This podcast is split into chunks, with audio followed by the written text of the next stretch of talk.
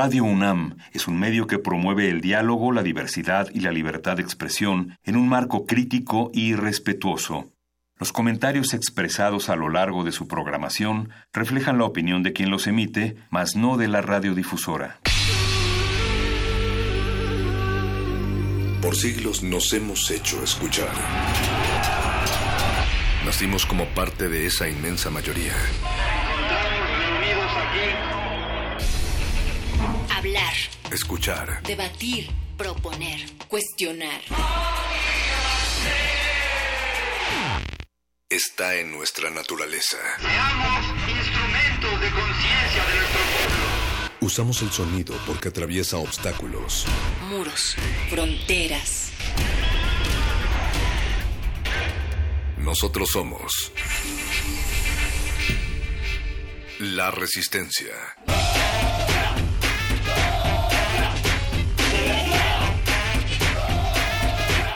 Resistencia modulada.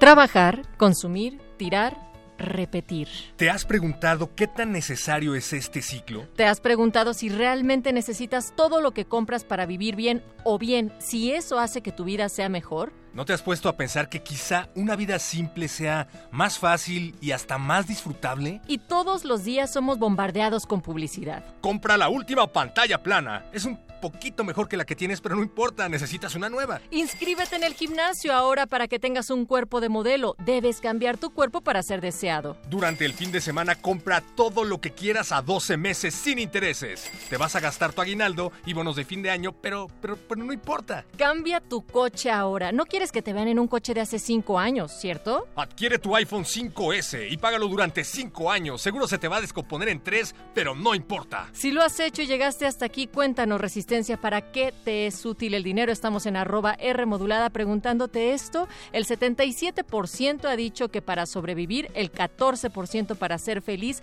3% para tener poder y el 6% para tener estatus social. Perro muchacho, buenas noches. ¿Qué eliges? Buenas noches, pues yo elijo mucho dinero porque además de sobrevivir ahora tengo que pagar campañas políticas y debates que a nadie le interesan. Entonces, pues sí, creo que necesito mucho, mucho dinero. Quienes también siguen sobreviviendo con ese dinero, dinero, maldito dinero del otro lado del cristal es el honorable equipo de producción. Está Oscar Sánchez, el voice, la voz más silenciosa en la producción ejecutiva, el señor Agustín Muli en los controles y Alba Martínez en la continuidad. Madres que al oro se humillan y cuyo amante es su amado, pero que de puro enamorado andan continuos amarillos y poderosos caballeros sin dinero. Recuerden que nos pueden escribir a través de Facebook, Resistencia Modulada, Twitter, arroba R Modulada, o escucharnos a través de radio.unam.mx si es que ya pagaron su internet. Y también nos pueden echar un mensaje de voz a través de nuestro WhatsApp contestando estas mismas preguntas, ¿no, querido perro? Así es. ¿En qué momento el dinero se convirtió en lo que es ahora? O si debería deberíamos de volver al trueque. Número de WhatsApp. Número de WhatsApp 55 47 76 90 81. Lo voy a repetir 55 47 76 90 81. Mándenos emojis de el muñequito que saca la lengua pintada de dólar. Ahí está. Y también esta noche, para arrancar los muerdelenguas, van a preguntarse quiénes hicieron arte en tan precarias condiciones. Bueno, pues van a mencionar algunos autores que apenas si tuvieron techo, comida y zapatos. Escuchen a Luis Flores y como invitada especial Abril G. Mario Conde no va a estar en estos micrófonos esta noche porque quería cobrar demasiado dinero y tuvimos que eh, pues economizar la para agenda, esta, sí. esta semana que efectivamente no hay dinero.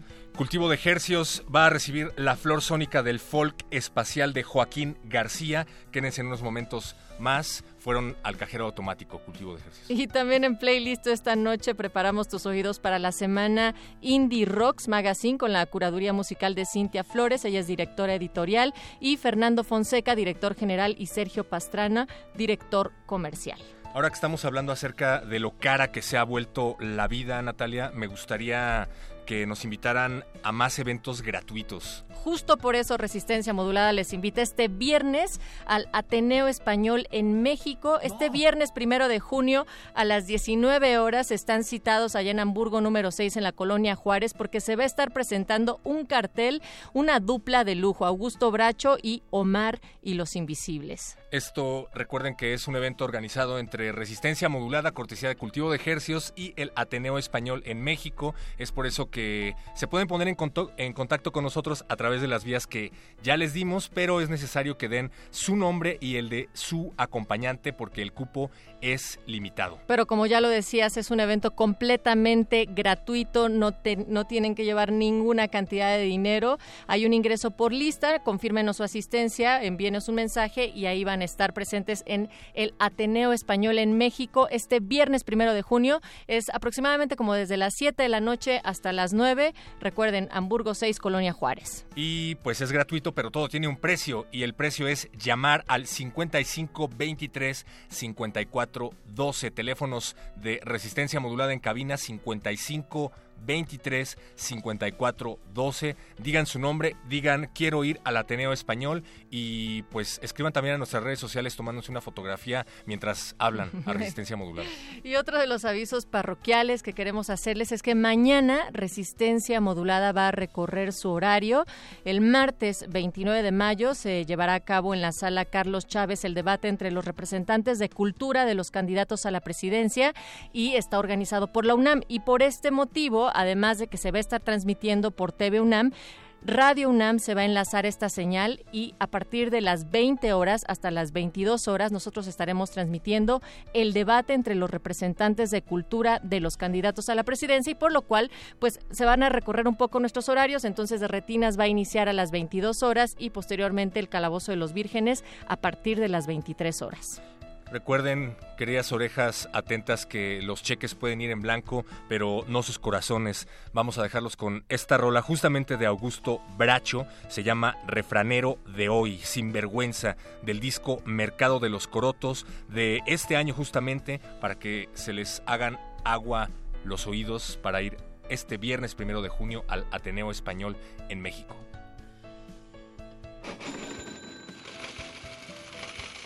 Resistencia modulada.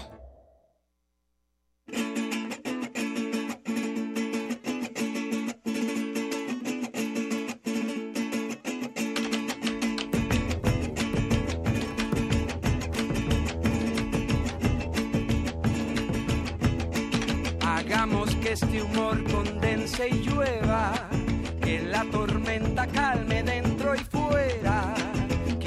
las lleven conexión a tierra.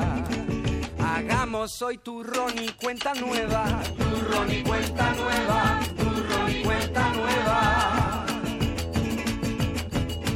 Porque unas palabritas en la mesa, por más distorsionadas que estas sean, no pueden pronunciarse con vergüenza porque unas son de cal y otras de avena, unas de cal y otras de avena, unas de cal y otras de avena. Gozar del buen sentido para usted, aunque razones sobren más, aunque sobren más de tres. Es la opinión con todo y su revés. Es entender la vida con su estrés. Estar entre la espalda y la pared Estar entre la espalda y la pared, entre la espalda y la pared, entre la espalda y la pared.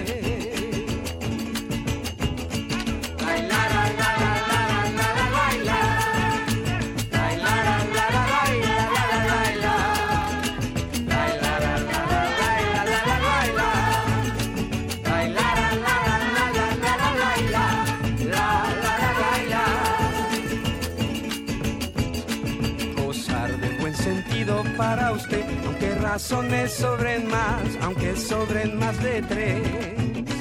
Es la opinión con todo y su revés. Es entender la vida con su estrés. Estar entre la espalda y la pared. Estar entre la espalda y la pared. Entre la espalda y la pared. Entre la espalda y la pared démosle al error en una arenga, llegue con licor de buena penca, pues no hay entendimiento que convenga. Atentos porque no hay mal que no venga, no hay mal que no venga, no hay mal que no venga.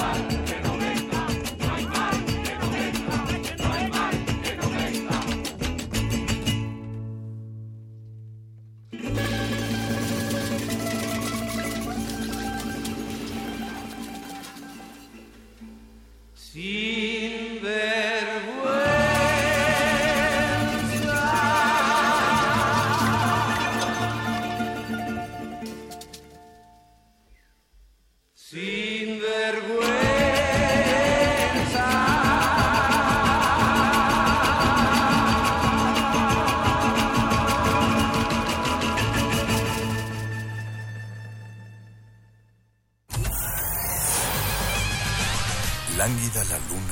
la lid lúbrica de libros. Maleable la mente emula al mutante milenario. Muerde lenguas, letras, libros y galletas.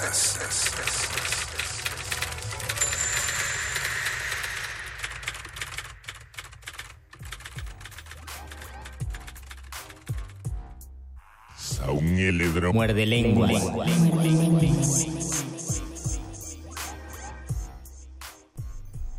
Bienvenidos a este penúltimo programa de Muerde Lenguas del mes de mayo de 2018. Ahora entramos un minuto antes, son las 20:17 de la noche. Esta es la voz de Luis Flores del Mal y les tenemos una gran, gran sorpresa porque el mago conde, como ustedes saben, es mago, entonces desapareció y la sorpresa no es de que desapareció, sino que apareció Abril G. Carrera. Aparecí Abril. yo. Hola, muchas, muchos saludos a todos. Es que no tuvimos dinero para pagarle a Mago, entonces está Abril que es una gran booktuber, ¿se llama? Sí, ¿verdad? booktuber, una gran booktuber. booktuber. Busquen sus videos, busquen un video donde me entrevista, ahí yo me pongo nervioso y Abril está como pez en el agua. Así que, pues, sigan a Abril en su, en su canal de YouTube, está como Ensayos de Abril. Y bienvenidos a este Muerde Lenguas de del 28 de mayo de 2018. Esta es la voz de Luis Flores del Mal. Recuerden que tenemos un Facebook, Resistencia Modulada, tenemos un Twitter, arroba R Modulada, y también tenemos un teléfono en cabina que no lo voy a dar en este momento porque también se deben de acordar que cada lunes es lunes de un programa dentro de este programa, su programa favorito que es el programa de mano. Los mejores asientos se agotan y las luces están por apagarse. Esto no es un programa de radio, es un programa de mano.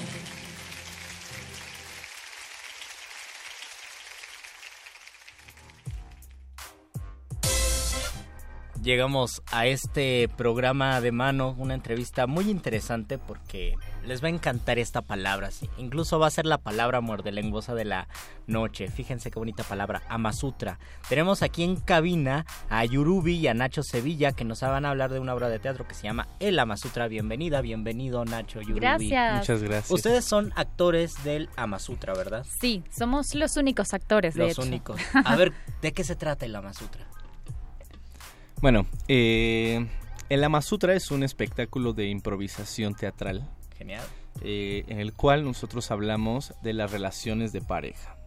¿no? Básicamente eso es eh, a grandes rasgos. Nosotros hacemos las veces de unos conferencistas que dan información acerca de las relaciones de pareja y a la vez van ejecutando improvisaciones teatrales eh, a través de la información que nos da el público. Y eso significa que tiene un tono cómico. No sé, pienso en improvisación teatral. Casi la mayoría de las personas que eh, hablan o piensan sobre la improvisación lo, ah, lo enlazan con la comedia. ¿Sí es por ahí o cómo es? Bueno, fíjate que más bien en este caso el formato eh, rompe un poco con los formatos que Ajá. estamos acostumbrados a ver que tienen eh, tendencia a irse por lo deportivo, por lo competitivo, y este más bien es un formato que nace a través de las historias del público. Nos retroalimentamos de la información que ellos nos den, historias reales de sus relaciones de pareja, de solteros, de parejas.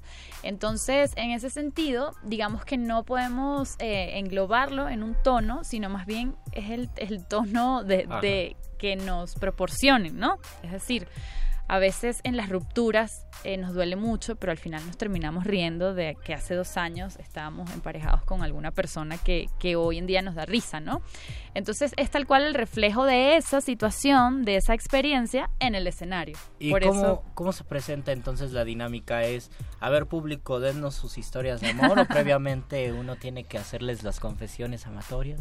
Eh, conforme se va eh, dando la conferencia, nosotros vamos pidiendo información al público, es decir, damos información, paramos, pedimos a un voluntario, le pedimos información acerca de, esa persona, de, su, de su relación o de su relación en cuestión.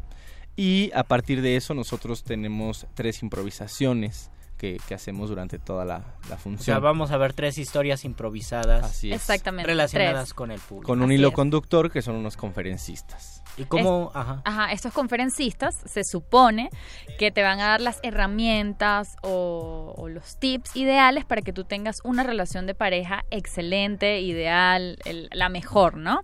Entonces, a través de estos conferencistas, como Nacho lo decía, hacemos tres historias una historia, una primera historia donde entrevistamos a un soltero, así cara a cara, ¿no? Tratamos como de romper un poco el hielo, de que se sienta cómodo, de que se sienta abierto a Solteros, aprovechen el momento, es un momento para brillar. y hacemos pues eh, la ruptura de, esa relación, ¿no? Luego, eh, con parejas reales del público, hacemos eh, sus etapas, porque el amor tiene seis etapas, no sé si lo sabías. No, no lo sabía. Bueno, el amor tiene seis etapas.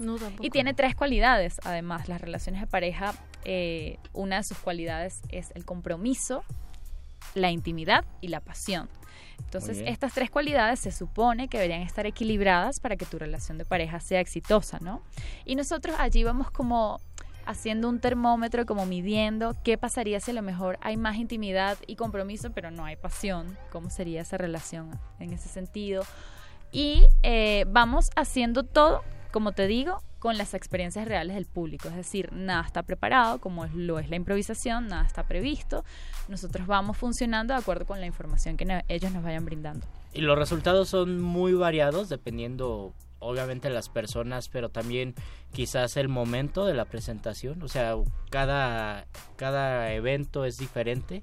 Sí, todas las funciones van a ser diferentes, eh, con excepción del hilo conductor, pero todas las funciones básicamente son, se tratan de, de, de, diferentes historias, eh, porque no son las mismas personas las que van siempre. Entonces, eh, como nuestras historias tienen que ver con la información que nos da el público, eh, además de que es improvisado, pues es poco probable que se repita. ¿Y cómo fue que, entre comillas, escribieron, propusieron, pensaron la obra de la Masutra? Bueno, eh, Nacho y yo tenemos muchos años conociéndonos. Yo soy de Venezuela, Nacho. Saludos a Venezuela y saludos a nuestro Lalo Luis, que es venezolano también. Genial. Eh, entonces eh, teníamos la necesidad, ¿no? Como de mostrar en un espectáculo de improvisación justo este tema de las relaciones de pareja, que además es un tema súper universal, que nos toca a todos, a todos en cualquier parte del mundo.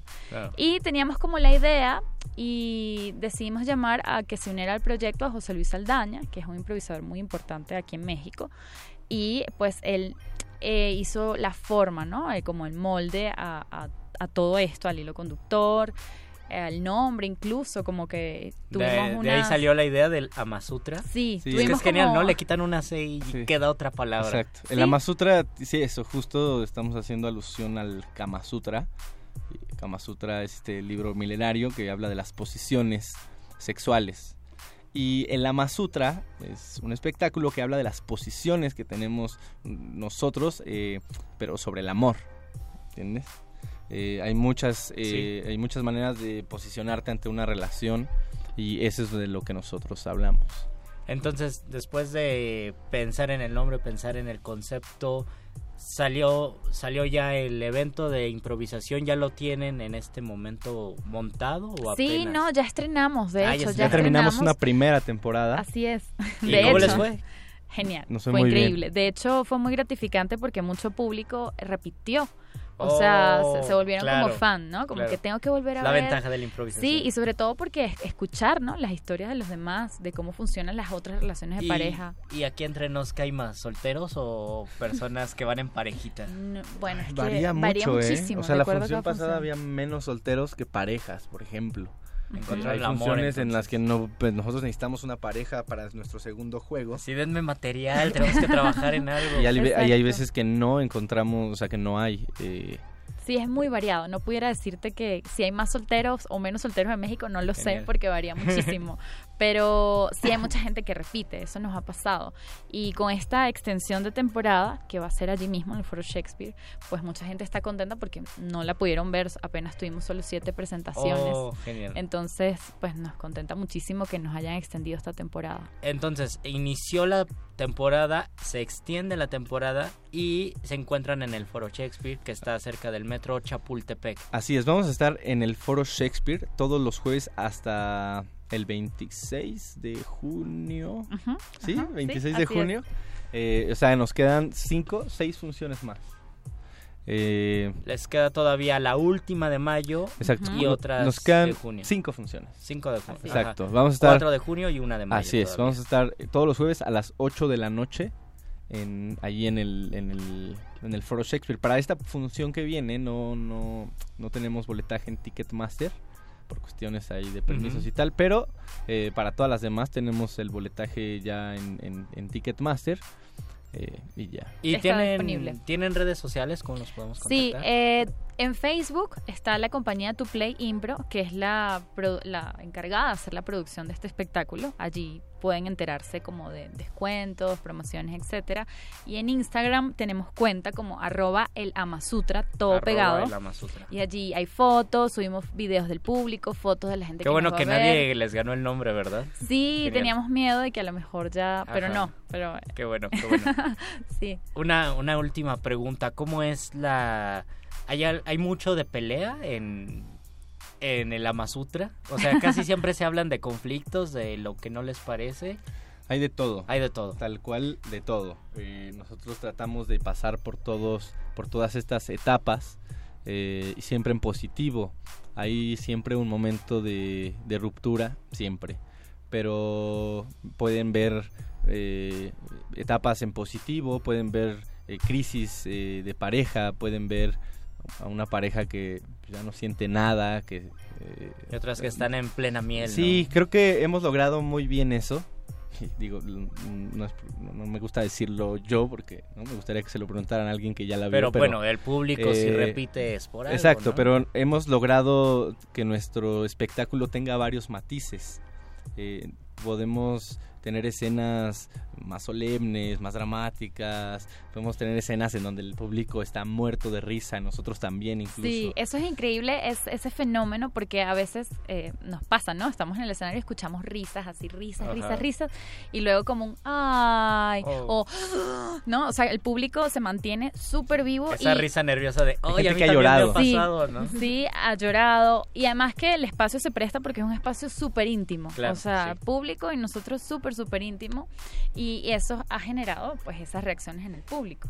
Pues así que ya lo saben, si quieren ir, quieren volverse fans del Ama Sutra en el Foro Shakespeare, les queda el jueves 31 de mayo y los cuatro jueves del mes de junio hasta el 26 de junio a las 8 de la noche.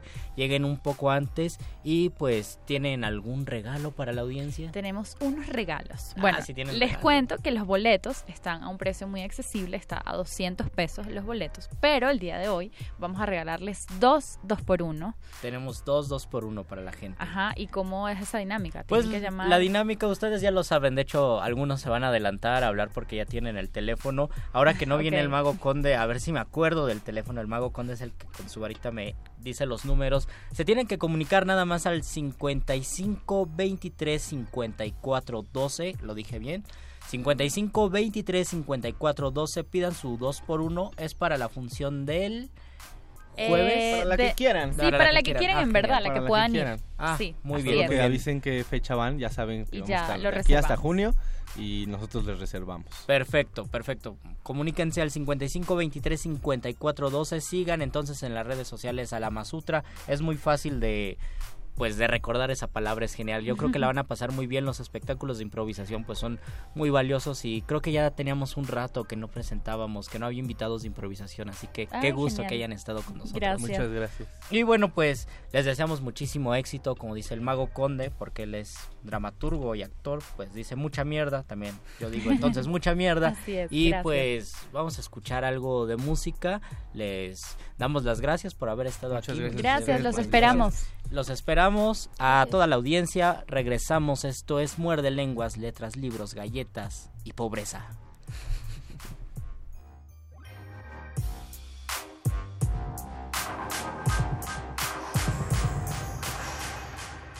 Muerde, muerde, muerde. Muerde lenguas.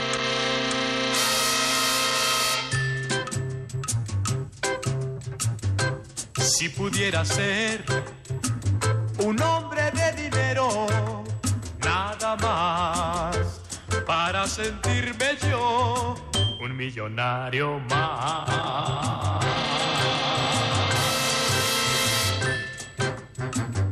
Si pudiera ver por mil televisores, ¿qué haces tú? Yo necesito ser un millonario más. Ver en mis bolsillos cien de a cien, mil de a mil y mucho más. Y tener mi bien, tu amor también, y ya no pido más. Si pudiera ser una vez el rey de las finanzas, mi bien, para tu amor siempre sería yo un millonario más.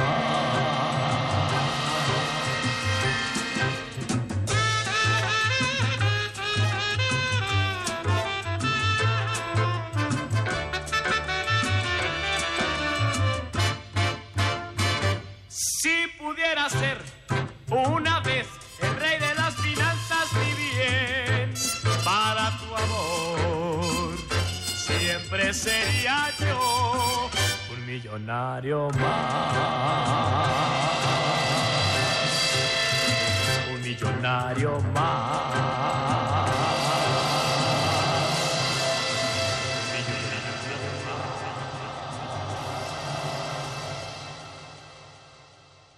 Muerde, muerde, muerde. Muerde lenguas.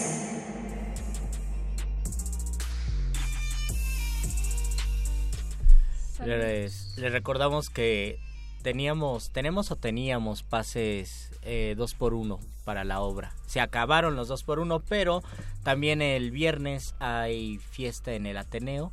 Entonces vayan, tenemos también boletos para enterarse. Entren a nuestro Facebook de Resistencia Modulada, ahí están todos los detalles y pues también se tienen que comunicar con nosotros. Mientras tanto, pues esta semana vamos a hablar de pobreza.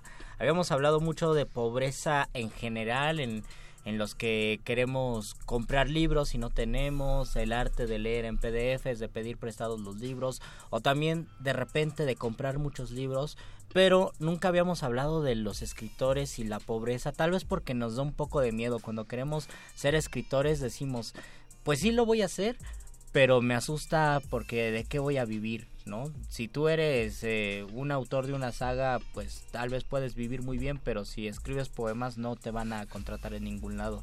¿Tú cómo has visto, cómo es tu pensamiento con esto, Abril? Con los escritores que has seguido, ¿tú ves que son exitosos materialmente? No, para nada. ¿No? O sea, creo que sí es una gran tristeza porque el trabajo intelectual debería pagarse con creces, económicamente Sí. hablando. Em, y digo, no dudo que haya personas que puedan vivir de eso, pero son las menos. El otro día estaba viendo en Twitter un escritor de, de literatura infantil y juvenil mexicano que estaba bueno, estaba enojado, ¿no? Porque le habían reportado las editoriales sus ganancias por cuatro libros que él ha publicado. ¿Quién es? y Juan Carlos Quesadas. Juan Se los recomiendo muchísimo. Tiene libros muy geniales como Los osos hibernan soñando que son lagartijas o Parque Asturias o Desde los ojos de un fantasma. Em, y era una cantidad ridícula de dinero, ¿no? Por las regalías cobraba muy poco. Sí, sí, sí. ¿Cómo cuánto cobraba? Ay, no, me creerás que no, no recuerdo. Porque hace ya muchos años ya murió Alichu Macero, un poeta mexicano que estaría cumpliendo 100 años en este 2018. Él decía que por los tres libros que escribió, también escribió muy poco, por los tres libros que escribió le daban 80 pesos al año de regalías. Sí, o sea, es decir, no se puede vivir. Es una cosa que hasta te da coraje, ¿no? Tú como lector, o bueno, yo como lectora muy fan de sus historias, digo, esto es una injusticia, porque es evidente que las historias son geniales, han sido algunas reconocidas con algunos premios, pero pues eso no te alcanza para vivir.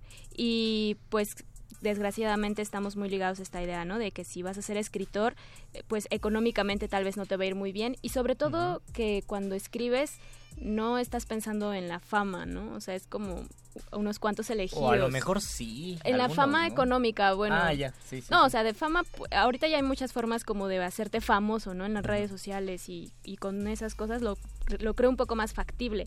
Pero en cuanto a dinero, que ganes la millonada por una de tus historias, digo, no es que ya se te haya vedado la oportunidad y que nunca te vaya a suceder, pero es una posibilidad que sigue siendo menor a que, pues no sé, a que si te dedicas a otra cosa. Incluso hay personas que no necesariamente son escritores y no van a ser escritores, pero que ocupan esa fama para vender libros. Ahí sí yo creo que es una estrategia de mercadotecnia. Claro. tú eres famoso, escríbete un libro y ahí tenemos el libro de Yuya o el libro de Dulce María, de RBD. De todo, ya hay libros de, de Jordi, ¿no? Que luego revisas y dices, em, creo que esto no es un libro, ¿no? Porque el de Yuya, digo, yo soy muy fan de Yuya, pero sus libros no son libros, son como revistas. los libros claro, de Yuya? pues fan, ay sí, en las tiendas departamentales. Dile a Yuya que nos comparte el video. Yuya, por favor, comparte nuestro video. Oye, afuera estábamos platicando Abril y yo sobre escritores que han logrado el éxito después de mucha pobreza y tú mencionabas a dos escritores, Abril. Uno que el mago conde siempre lo menciona, que es Stephen King. Tú decías, bueno, ahora sabemos que Stephen King pues tiene mucha mucho éxito. Tiene un imperio. Tiene un imperio y le va bien, vive de eso, pero no fue así al principio.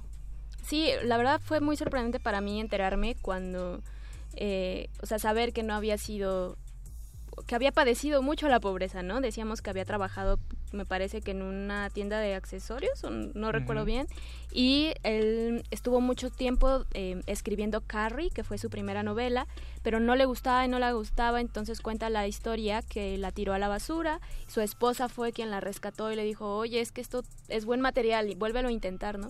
Y lo rechazaron como 30 veces, Mm, y ahora pues, ¿quién diría? Tiene, híjole, ese señor escribe como si no hubiera un mañana y todas sus historias, la gran mayoría han sido reconocidas, las películas que han venido después, su hijo también ya escribe, ¿no? Y tiene esa disciplina por la escritura que también se ve recompensada con dinero.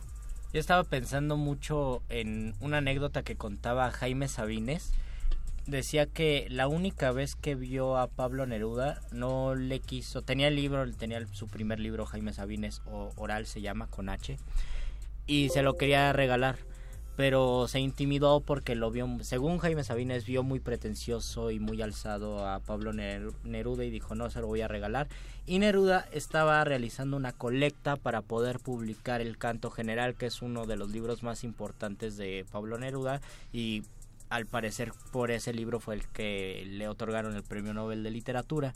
Cuando vio Jaime Sabines que estaba haciendo pues, pues, pidiendo la cooperacha para que le publicaran el canto general dijo pues si Pablo Neruda ya es un gran poeta y es un poeta reconocido y famoso.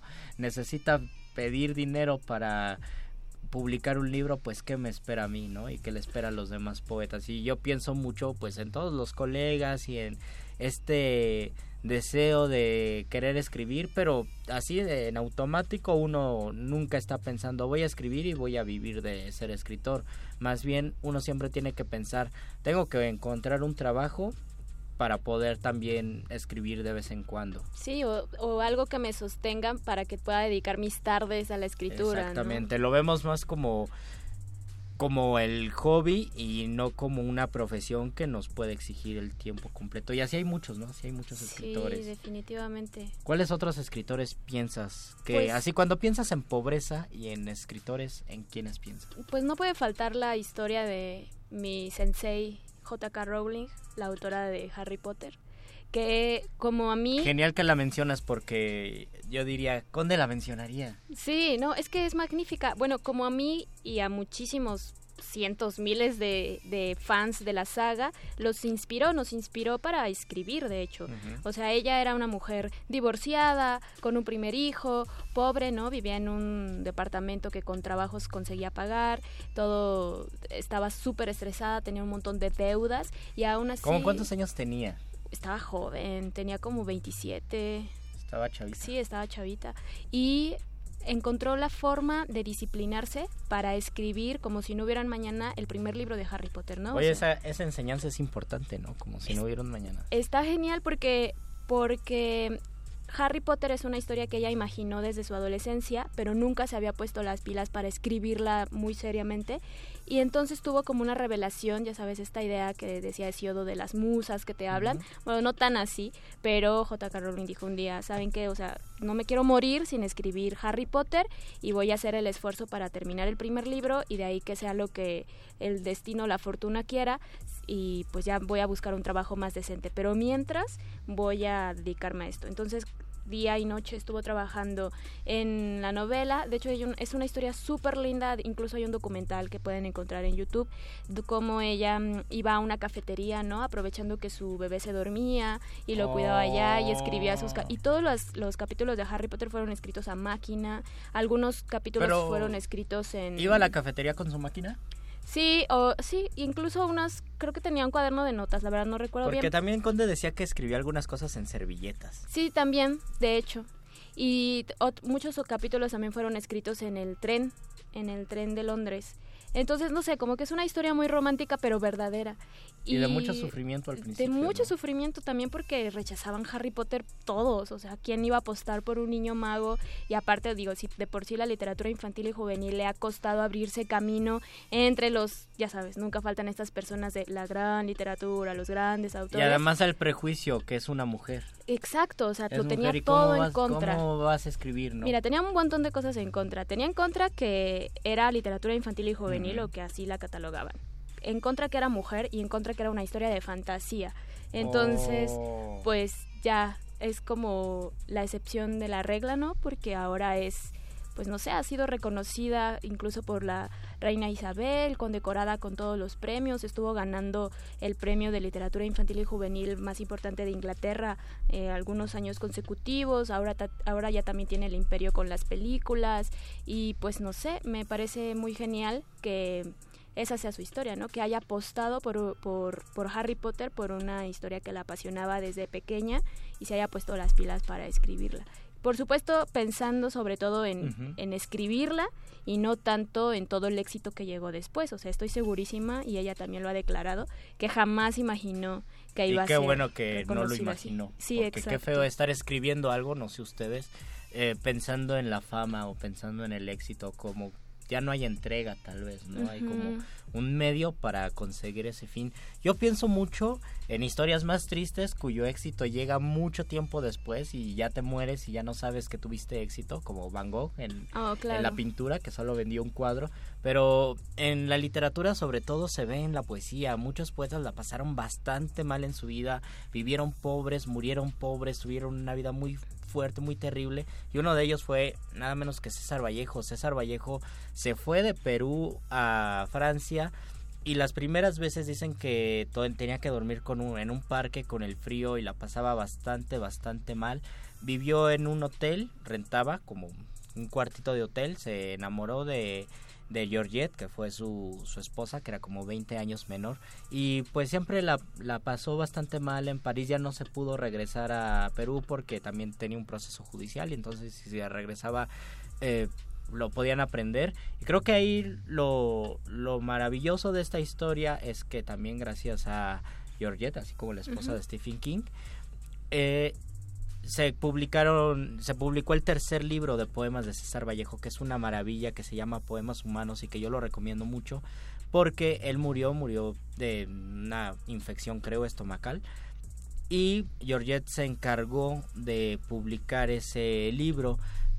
Eh, César Vallejo está enterrado en París y es peruano. Georgette eh, se volvió la viuda de César Vallejo, se fue a Perú para difundir la obra y está enterrada en Perú.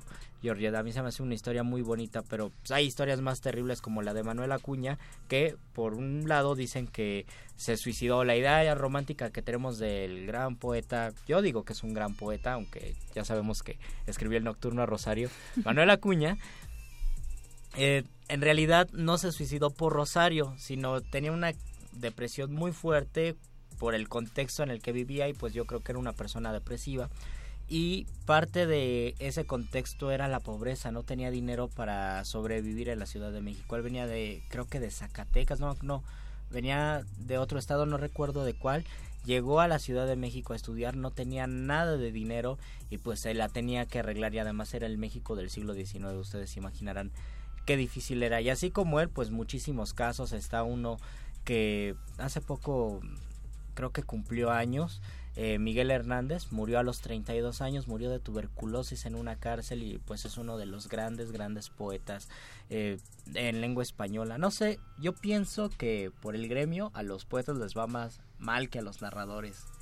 Pero no sé, ¿tú como? ¿Los narradores tienen algo de malditismo de ser poeta, de ser escritores malditos que no tienen dinero? Mm, pues no tanto como los poetas. Es que la poesía sí es es un género al que no todos le entran y yo no entiendo por qué de verdad, porque a mí me encanta, pero igual es entendible, ¿no? Porque se ha creado este halo de que es algo inaccesible, algo incomprensible o algo demasiado profundo que a lo mejor no todos vamos a llegar a entender, pero yo diría que que se la echen, no pasa nada. Y también en el caso de la narrativa pienso en Cortázar que también hablaba del éxito y él decía que hasta, bueno, ya en los últimos años de su vida logró vivir de sus publicaciones, pero mucho tiempo tuvo que trabajar. Y así como Cortázar, pues también es algo muy interesante. Cuando uno quiere ser escritor, si ustedes quieren ser escritores, pensar en cuáles eran las profesiones de los escritores, a qué se dedicaban. Es muy interesante esto, ¿no? Porque si lo pensamos, por ejemplo, en los siglos de oro, pues tenemos a escritores que, que vivían de vivían como parte de la corte y pues les pagaba el rey por los servicios, ¿no? Los servicios que prestaban. Ya mucho tiempo después, en el siglo XX, muchos escritores se dedicaron a la diplomacia, algo que les permitía vivir cómodamente y sobre todo viajar por el mundo. Ahora, pues yo creo que se dividen entre la docencia, la edición, algunos escritores muy pocos yo creo hacen realizan actividades distintas pero ya es muy ya es muy diferente a como era antes. Y yo creo que a principios del siglo XX pues estaban estos escritores que se dedicaban a la a la diplomacia y pues se volvían embajadores cosas así. Sabes de qué me estoy acordando ahorita que hablaste de esos auspicios que se le otorgan a los escritores de justo cómo surgió la figura del mecenas en la antigua Roma que Mecenas era un ah, qué bueno que qué bueno que tú sí te sabes ese dato, Abril, porque nosotros siempre hablamos de, del Mecenas y nunca habíamos dicho eso. El Mecenas era un hombre que realmente existió, era millonario, bueno, lo que Así se, llamaba Mecenas. Se llamaba Mecenas. Lo, lo que se entiende por millonario en la época romana antigua y era obviamente un intelectual, un amante del arte, ¿no? Entonces él dijo, pues voy a becar, bueno, obviamente no existía el concepto becar. Dijo, voy a crear el Fonca. Voy a crear el Fonca y entonces empezó a otorgar dinero a los a los talentos que él consideraba como con un gran futuro, ¿no? Y pues es muy interesante porque Julio César, que fue el que pidió a Virgilio que se escribiera la Eneida, tomó esa idea, dijo, claro, si yo quiero que se escriba un gran libro, porque Mecenas lo tenía muy claro, ¿no? Está, que el trabajo intelectual realmente merece un reconocimiento, no solamente de, de que, oh, qué grande eres, sino también un reconocimiento económico, porque finalmente pues requerimos subsistir.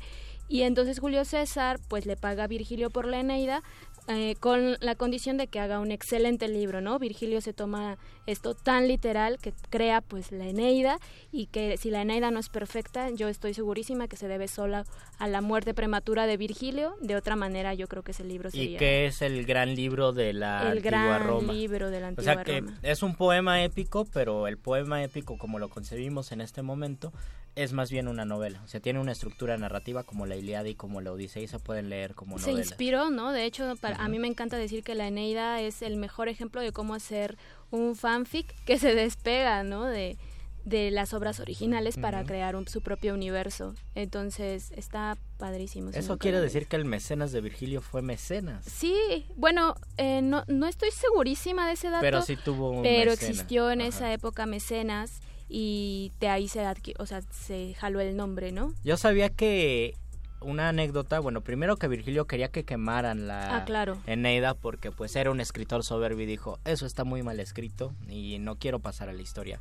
Pero pues no la quemaron, afortunadamente. Sí. Y la otra es que algún, no sé si Julio César o alguna persona importante de la antigua Roma dijo, yo hubiera pagado cada verso con tres monedas de oro, cada verso de la Eneida. Y esta idea del cada verso con tres monedas de oro la retoma Juan Germán en un poema y dice, "Ah, es que los poetas ahora la pasan bastante mal porque nadie, no hay un rey que pague cada verso suyo con tres monedas de oro. Y es que cuando lees la Eneida, o bueno, al- cuando tienes acercamiento a ella en el latín, descubres que realmente Virgilio se esforzó muchísimo para crear esos versos, ¿no? Entonces como que aprendes a apreciar su arte y, y claro, dices, qué bueno que le estaban reconociendo por escribir algo así y ojalá todos los escritores fueran reconocidos por escribir sus magnas obras, porque incluso eso te da una tranquilidad, ¿no? El otro día estaba yo diciendo, es que no he podido escribir un artículo, ¿no? Y me dice una amiga, claro, es porque estás intranquila por, por lo económico, Sí, ¿no? O sea, si sí, sí. tuvieras más tranquilidad en eso,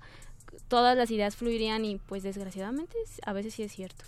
Sí, o, o llega, a ustedes les va a pasar, les ha pasado mucho, aunque no sean escritores, quieren llegar y hacer algo, dibujar, crear y llegan muy cansados y pum, no te quedan dormidos y oh, nos están quitando las alas. Escuchamos otra rola y regresamos al último momento de este muerde lenguas con Abril G. Carrera. Recuerden, es letras, libros, galletas y escritores pobres. Muerde lenguas. Muerde lenguas. Te prometo, porque nada tengo. Quiero que conozcas toda la verdad. Yo nací de pobres, así quiso el destino. Mas también los pobres tienen derecho de amar. Tienes que quererme sin mirar los trapos que cubren el cuerpo y la vanidad. Yo te entrego mi alma entera y desnuda y prometo amarte con sinceridad. Amor de pobre solamente puedo darte, amor de pobre con orgullo y humildad. Si te interesa esta propuesta de cariño, decide ahora porque ya no aguanto más. Amor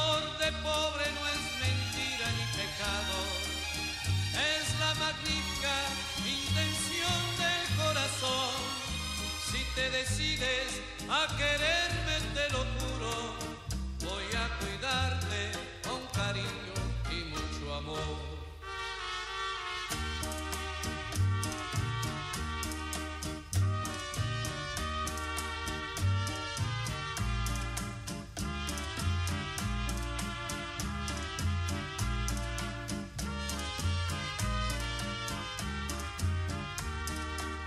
Tienes que quererme los trapos que cubren el cuerpo y la vanidad.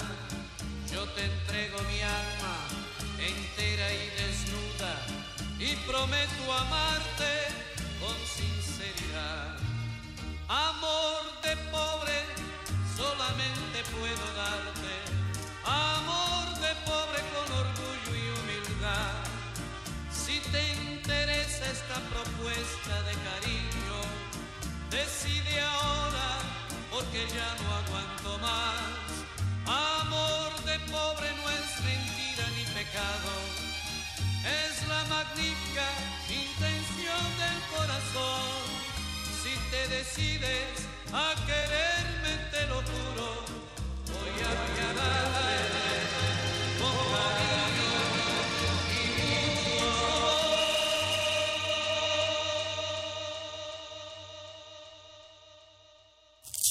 Muerde lenguas. Muerde lenguas. Muerde lenguas.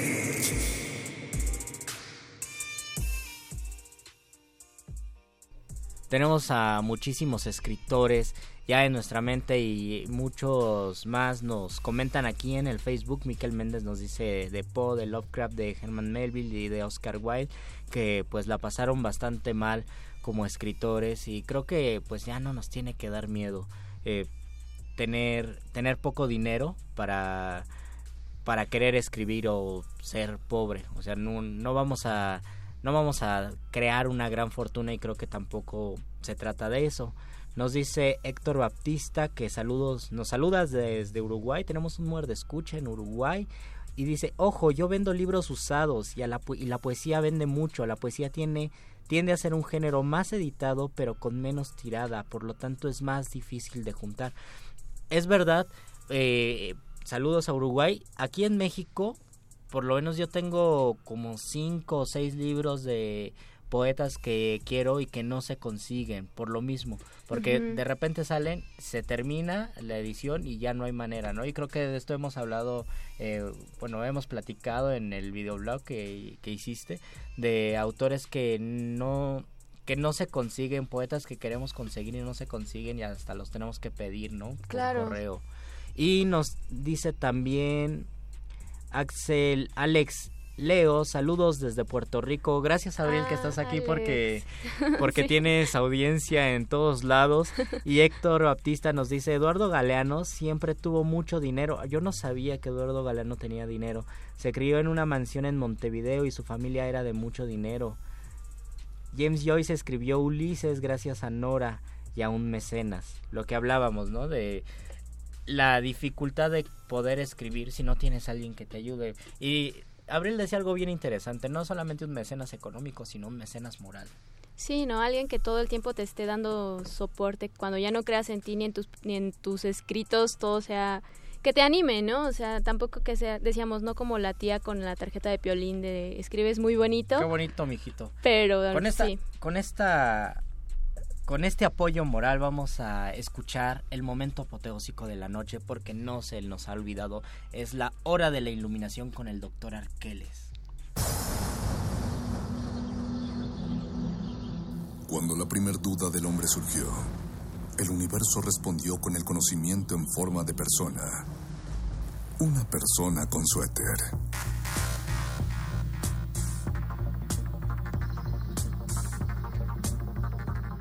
Es la hora de la iluminación con el doctor Arqueles. Doctor Arqueles, a escasos dos minutos de terminar este programa, tenemos muchísimas preguntas, pero solamente hay una respuesta, la respuesta que usted nos va a dar. Pues mi respuesta es hablar sobre uno de esos escritores que decidió abandonar una fortuna y una posición social y económica para dedicarse a escribir, además de que quemó toda su obra previa en el momento en que decidió dedicarse a un estilo particular, y ahí me refiero específicamente a Platón. Oh. Platón es famoso por ser el discípulo de Sócrates que se dedicó a escribir los diálogos platónicos eh, estelarizados siempre por su maestro, por Sócrates. Sin embargo, la gente no sabe o es poco conocido que Platón era poeta y que cuando conoció a Sócrates dijo voy a quemar toda mi poesía y me voy a dedicar a la filosofía. Oh. Y comenzó a escribir filosofía, pero además, siendo una persona de, de alta cuna, decidió eh, enfocarse en el pensamiento y en eh, el estudio del conocimiento humano en vez de solo gastar su dinero y hacer poemas. Platón tenía dinero, o sea, era de una familia rica y renunció a su riqueza o nada más renunció a la poesía. Renunció a la poesía y podríamos decir que no renunció a la riqueza como tal, porque lo único que hizo fue tomar una vida austera, a diferencia tal vez de Diógenes, quien sí de plano vivía en un barril como el Chavo del Ocho. Eh, Platón vivía dentro de la comunidad, pero ya como una figura podríamos decir, desapegada de los bienes materiales, estimado Luis. Yo pienso que eso es lo primero que les han de decir en la carrera de filosofía, ¿no? Los que estudian en la carrera de filosofía les dicen, ¿saben qué? Platón era pobre, renunció a todo por la filosofía, ustedes hagan lo mismo. Y vaya, lo que quiere decir esto no es que vivas pobre toda tu vida. Tal vez querría decir que encuentres la riqueza en otro tipo de cosas que no sean nada más las monedas y los brillantes. Eso sería pensar tal vez en que la pobreza no necesariamente está vinculada con tener poca capacidad económica. Recuerden que la riqueza va más allá del material y con esta conclusión pues nos despedimos después. El miércoles hablaremos de otro tipo de riqueza y otro tipo de pobreza. Mientras tanto, agradecemos a don Agustín Mulla en la operación, agradecemos también a Alba Martínez en la continuidad, a Betoques en la producción y se despiden de estos micrófonos. Abril G. Carrera. Luis Flores del Mal. Y el doctor Arqueles. Escuchen la nota nuestra y posteriormente cultivo de ejercicios. Adiós. Bye. Los locutores del muerde lenguas se quieren deslocutor y muerde lenguarizar. El que los deslocutor y muerde lenguarice, buen deslocutor y muerde lenguarizador será.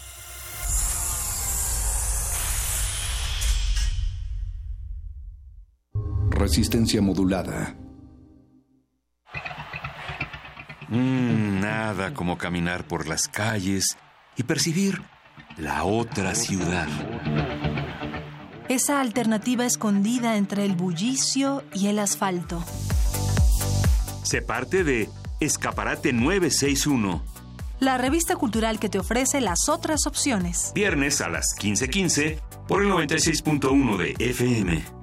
Radio UNAM. Experiencia sonora.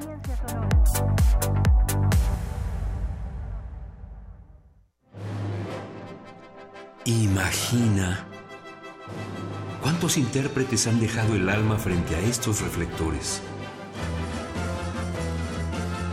¿Cuántas veces recorrieron las páginas de sus más de 9000 partituras?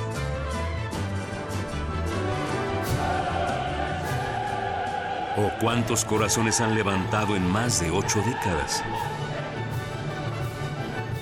Eso es experiencia sonora. Orquesta Filarmónica de la UNAM, domingos a las 12 del día por el 96.1 de FM. Radio UNAM. Experiencia sonora.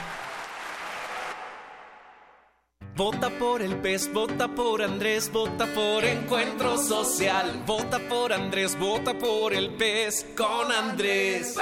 Vota diferente con el pez, pez, pez. Apoyo a la familia con Andrés Manuel. Vota diferente con el pez, pez, pez. Vota por el Encuentro Social. Vota por el pez, vota por Andrés, vota por Encuentro Social. Vota por Andrés, vota por el pez con Andrés.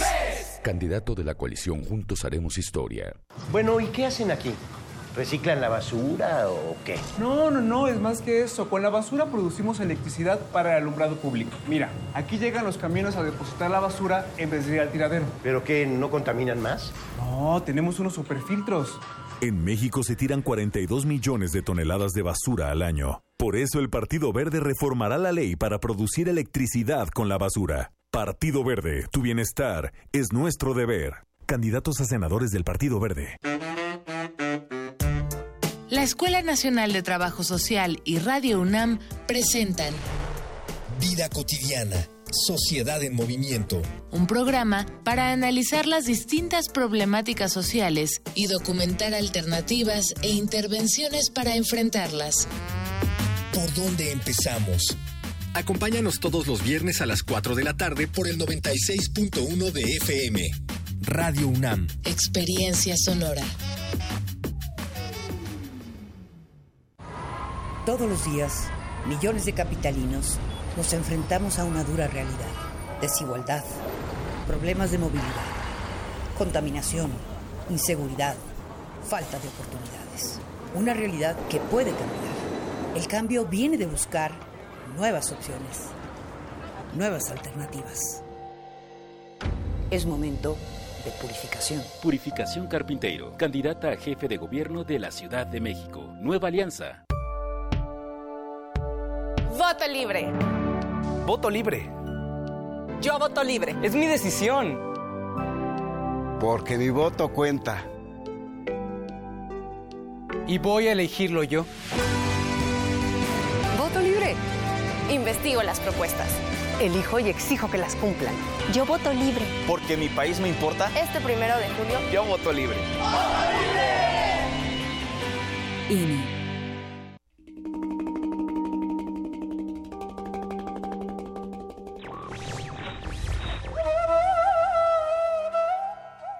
Somos libres, libres como las barcas perdidas en el mar. John Dos Pasos.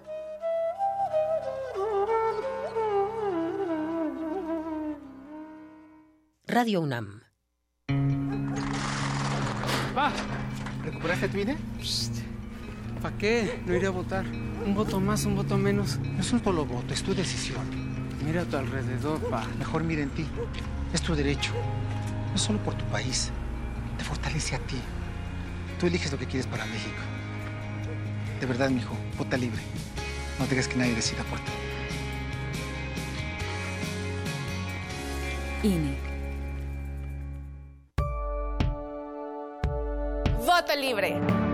Voto libre. Yo voto libre. Es mi decisión. Porque mi voto cuenta. Y voy a elegirlo yo. Voto libre. Investigo las propuestas. Elijo y exijo que las cumplan. Yo voto libre. Porque mi país me importa. Este primero de julio. Yo voto libre. INE. Resistencia modulada. Interrumpimos lo que sea que esté haciendo para traerle este corte informativo. La, la nota nostra. El último lugar para informarte.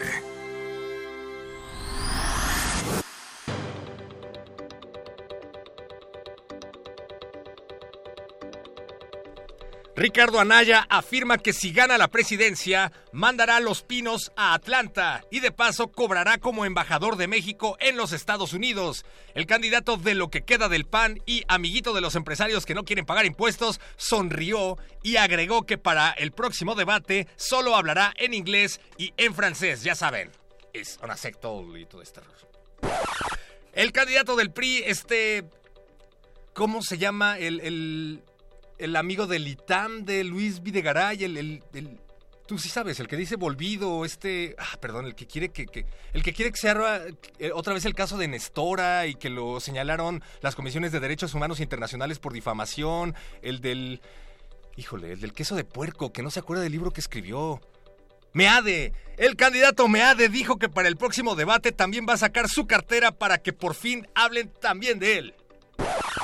El gobernador de Veracruz, Miguel Ángel Yunes Linares, vuelve a la agenda pública. El gober declaró que su equipo ha estado trabajando incansablemente, pero no para acabar con la corrupción del Estado, no para acabar con la violencia de Veracruz, tampoco para mejorar la economía en el Estado, pero sí para girar una orden de aprehensión contra Karime Macías, la esposa de Javier Duarte. Y recuerden, amiguitos, sí merecen abundancia, sí merecen abundancia, sí merecen abundancia. La prisión bien merecida Karime Macías tiene, porque su abundancia viene muy oscura y mala vida, y aunque ahora está escondida, teme la persecución, pues no merece el perdón, ya que su única ganancia por pretender la abundancia fue merecer la prisión.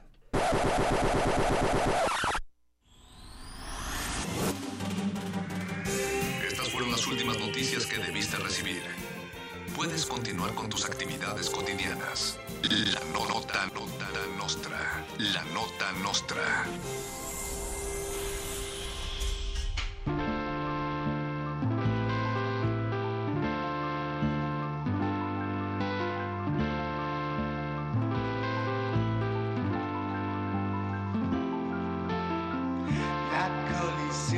se marchitó, no hay duda, solo la verdad.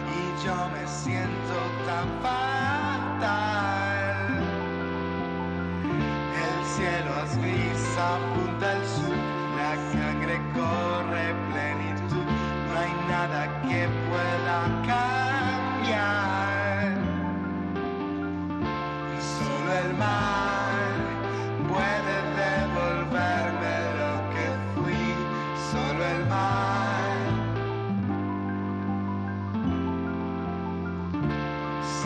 Solo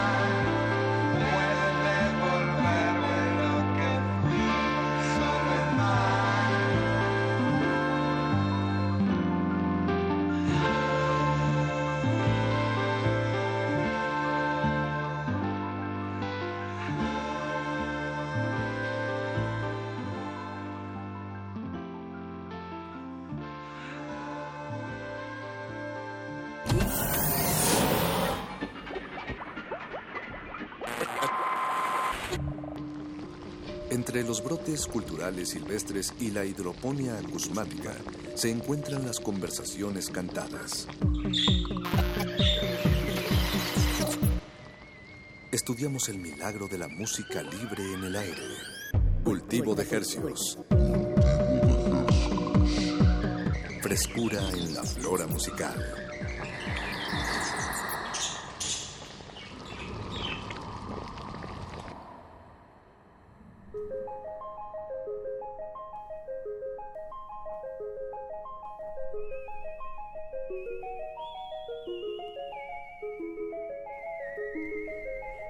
Organismos audiosensibles y radioceptibles inmersos en las ondas hercianas. Bienvenidos a otra emisión de Cultivo de Hercios. La vitrina musical de resistencia modulada que se atomiza y transmite cada lunes y jueves a las 9 de la noche en compañía de ustedes y de música recién hecha que hacemos llegar hasta sus oídos. Por la frecuencia de Radio NAM 96.1 de FM.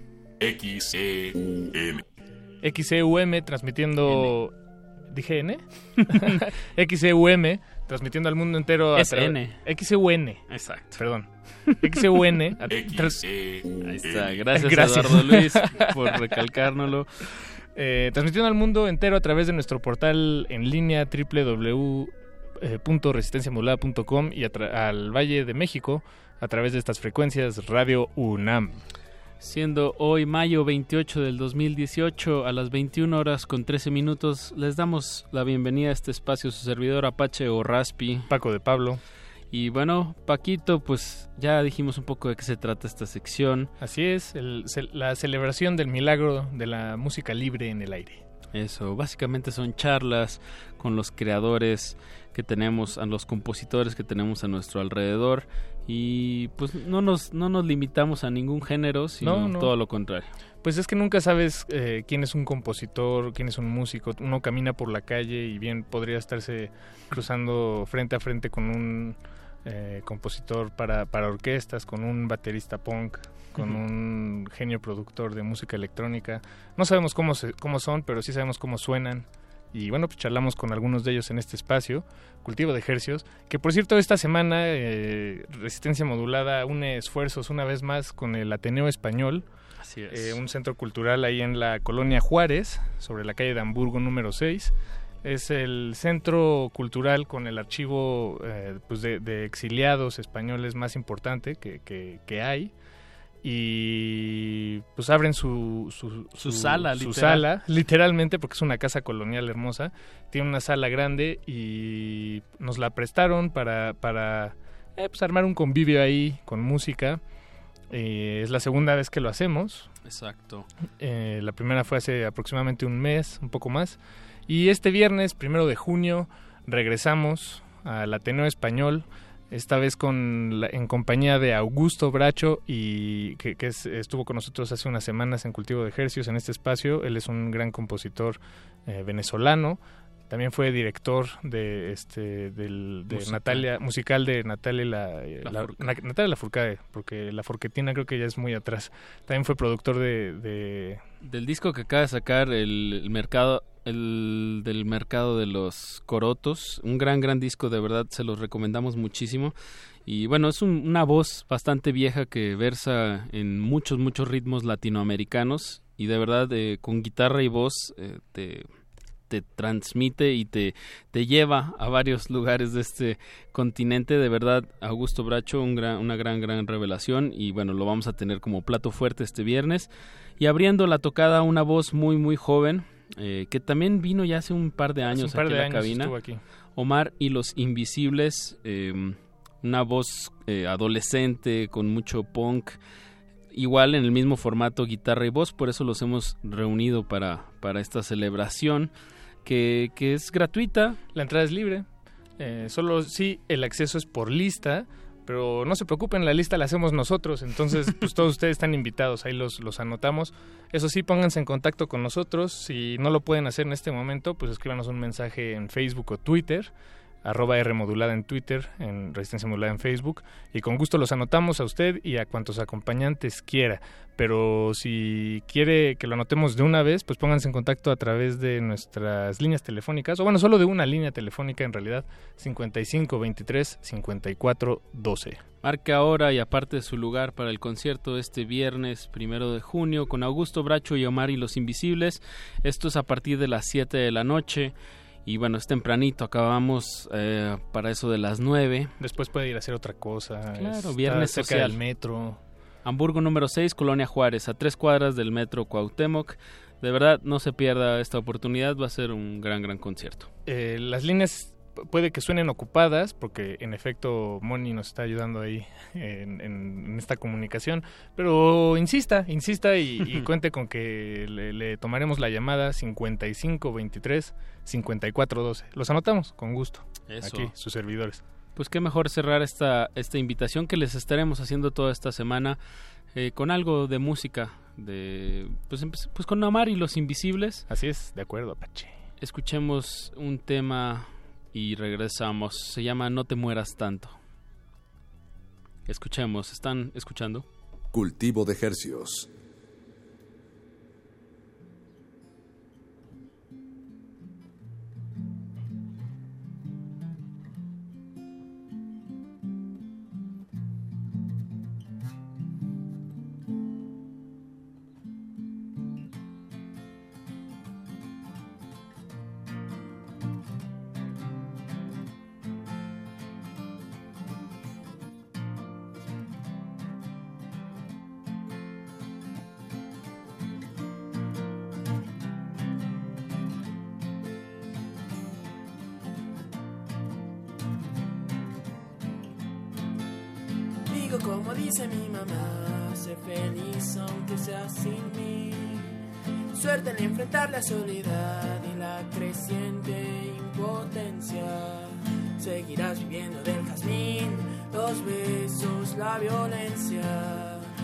Trata de aprender cómo medir el tiempo y el orden de las secuencias.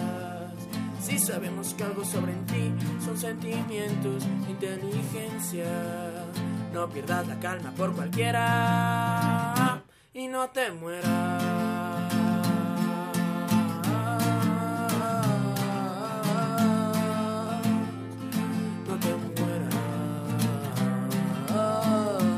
A los dos se nos hace fácil golpearnos contra la pared. A los dos se nos hace fácil creer que en el otro está la fe. Al parecer la angustia y el miedo nos llevan a desentender. Al parecer solo construimos una torre de Babel. De lo que estoy harto no es de ti, no te quieras confundir. Confío en que tú puedes crecer, sin embargo no puedo estar aquí de entre las cenizas del jardín. Algo siempre puede renacer, solo aprende a confiar en ti, no vendas tu alma al placer. excesos y de vicios, ahora no suena tan mala. Entre delicados, entre faros, tú me das alas. La la la la la la la la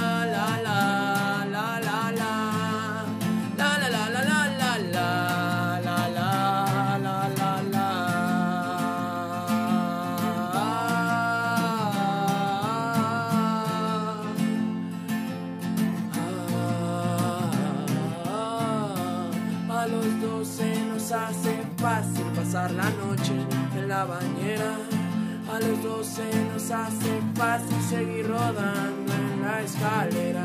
Todo suena como un capricho, cianuro de farmacias Dionisio. Todo suena como un capricho cuando decimos que necesito. Nos disculpo todo de antemano, mi niña con labios de.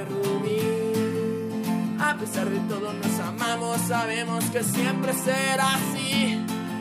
Podemos dejar entrar extraños, justificarnos existir. No creo que pase más de un año para volver a vivir. Una botella de anís con cloro no sabe tan bien si es por mí. Claro que nos hacemos daño, ya traeremos hogar. me.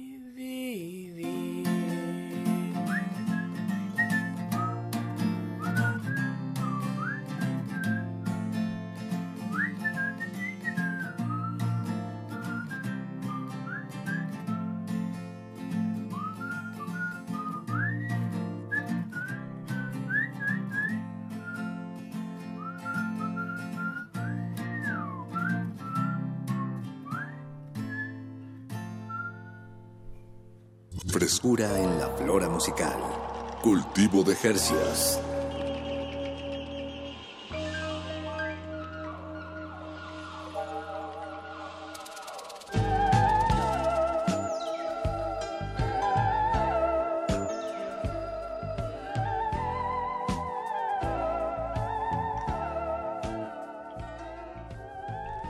Acabamos de escuchar No te mueras tanto, entre paréntesis crudo, del artista conocido como Omar y los Invisibles. Él es el, el aperitivo de la tocada de este fin de semana, una sesión íntima y acústica que haremos en el Ateneo Español. Este viernes, primero de junio, a las 7 de la noche.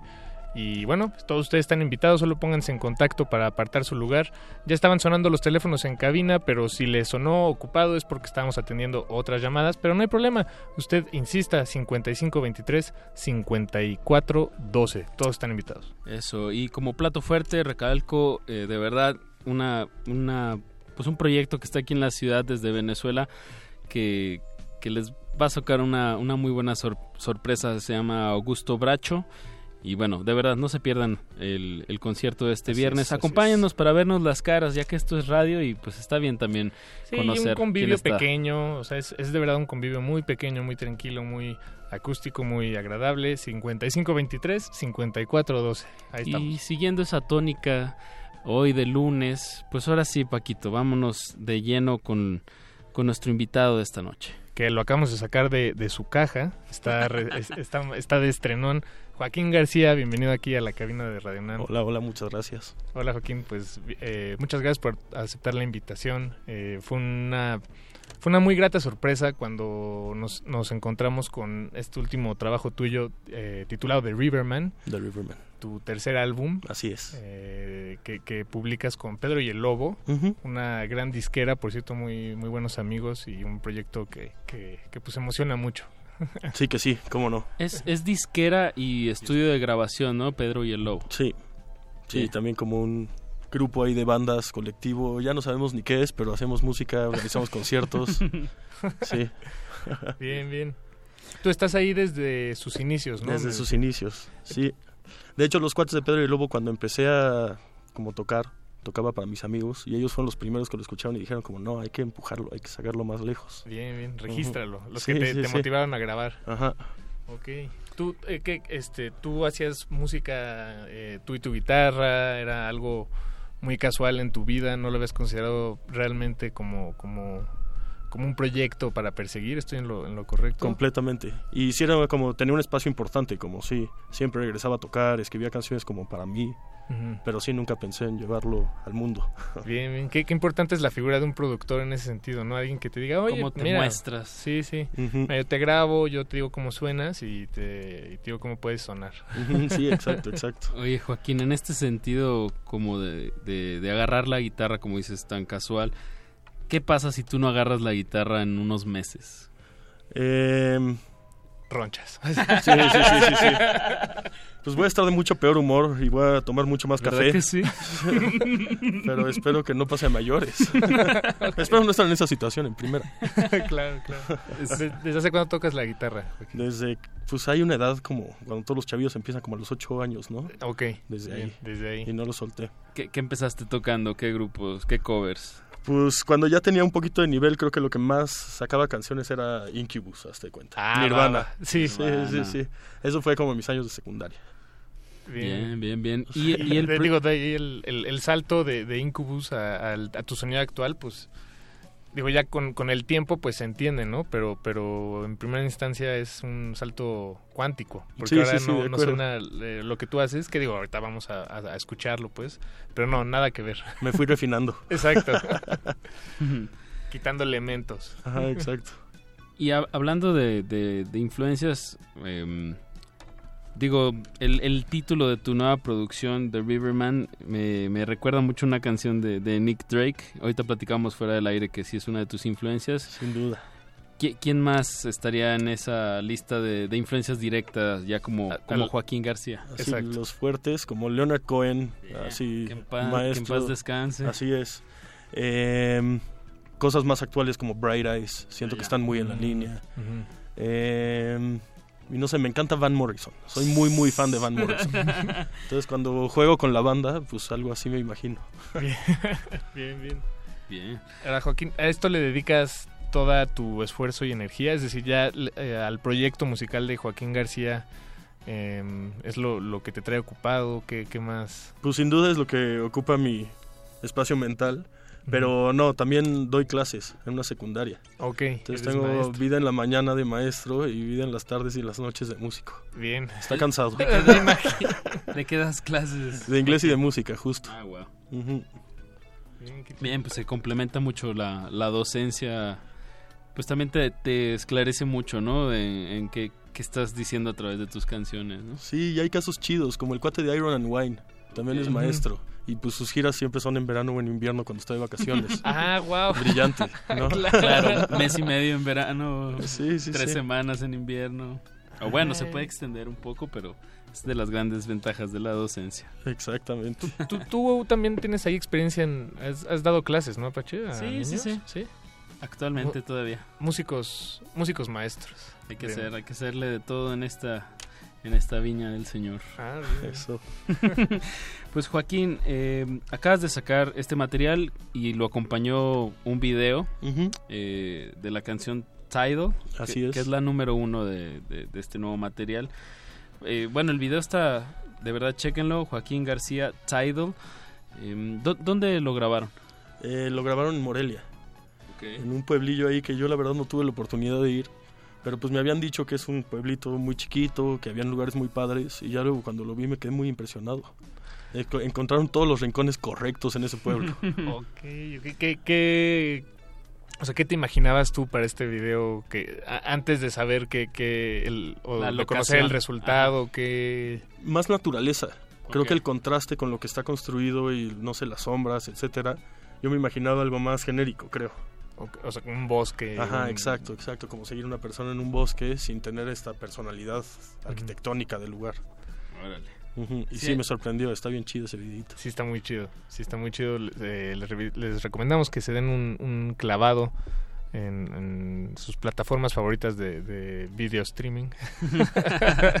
que básicamente eh, una acapara todo. sí, exacto. Con una está bien.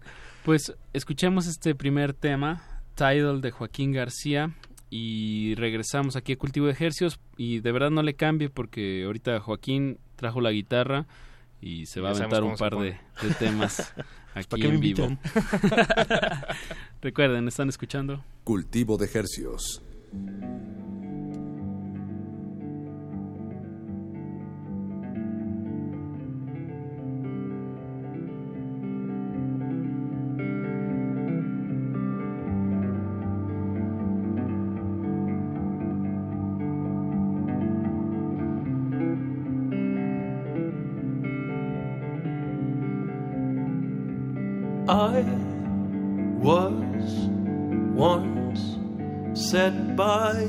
Flame.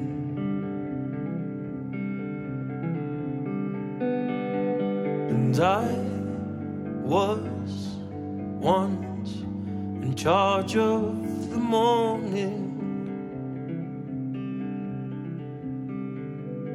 Since then, I haven't done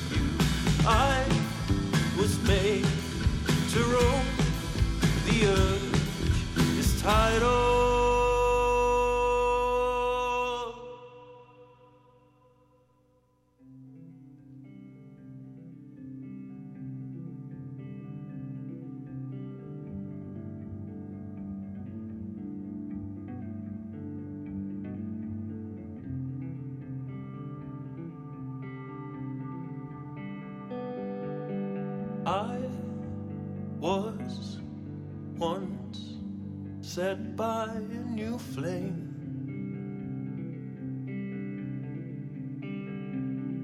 And I was once in charge of the morning.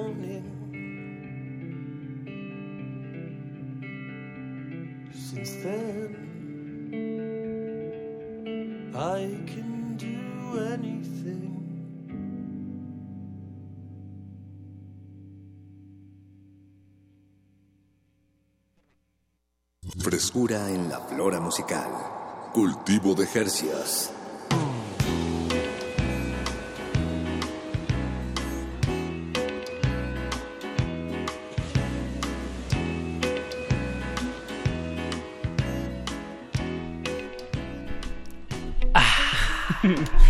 La marea nos ha traído de regreso aquí a las cabinas de Radio UNAM. Acabamos de escuchar un tema pues bastante nuevo de nuestro invitado de esta noche, Joaquín García. El tema se llama Tidal y bueno, también los invitamos a, a que vean el video que ya está ahí en, en YouTube y que escuchen el disco que salió hace aproximadamente un mes. Así es. The Riverman. Eh, Y tenemos ¿cómo- aquí a Joaquín García. Y tenemos Hola, aquí a Joaquín. Joaquín García. Hola, hola. Yo quiero preguntar sobre la portada. Es algo que me... Siempre es algo que, que, que el artista nunca... De... O sea, es un detalle que no se debe de dejar de lado, ¿no? Porque de alguna manera da un ambiente o da una idea de qué se trata todo el disco. Platícanos un poco sobre, sobre esta portada y sobre el concepto en general de, de Riverman. Pues la portada en primera la hizo Andrés Arochi, que es un Ah, gran bien. artista visual. Sí, lo con conozco, el que lo trabajé. conozco. También hizo la portada de mi primer disco, eh, The Local Universe, y sí, siempre he estado muy cerca. Y es una foto, eh, es una foto en Canadá, blanco y negro, como un laguito congelado, y alrededor lo que se empieza a vislumbrar de un bosque.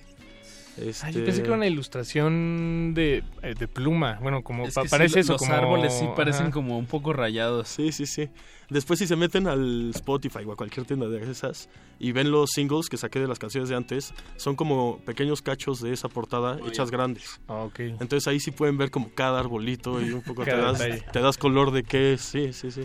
Ahora, de- este, el, el- en, en general, eh, un tono que atraviesa todas las, lo- las canciones de este disco, pues es, es muy melancólico, hay mucho, mucho espacio, es este... Bosque frío. Bosque frío. Eh, sí, o sea, sí, sí remite, sí remite a, a eso, ¿no? Un, un poco, bueno, a esa serenidad. Ujú. Em, pero ¿qué, tú qué, qué tenías en mente o qué, qué estaba, qué, qué- qué andaba en tu cabeza? ¿no? Que al hila las canciones. Pues es que como yo creo que todos los discos se van conectando, no sé, son como eh, revaloraciones o recapitulaciones de temas, no sé, va, va cambiando. Entonces, como no lo puedo quitar, desapegar de los otros dos. El primero fue como esta gran patada que quise hacer con canciones como pop, más energético, así, que todavía tenía esta vena súper melancólica y de guitarra nada más eh, con mi voz. El segundo fue más exploración como a una parte más eléctrica, es como más rock and roll. Y este, como que es- creo que están muy bien balanceados esos dos, pero tienen una onda ambient que siempre decimos que es como música bajo el agua. Sí, Que- sin duda. Ujú, Sin duda. Le da como un plano bastante etéreo al disco. Sí, creo que por ahí va, si lo pudiera empezar a describir. Pues, pues justo este primer tema, Tidal, justo me... Estas dos ideas están, están muy bien logradas, están, están bien unidas, ¿no? Empieza como más acústico, guitarra y acaba un poquito con más elementos y, como dices, ambient.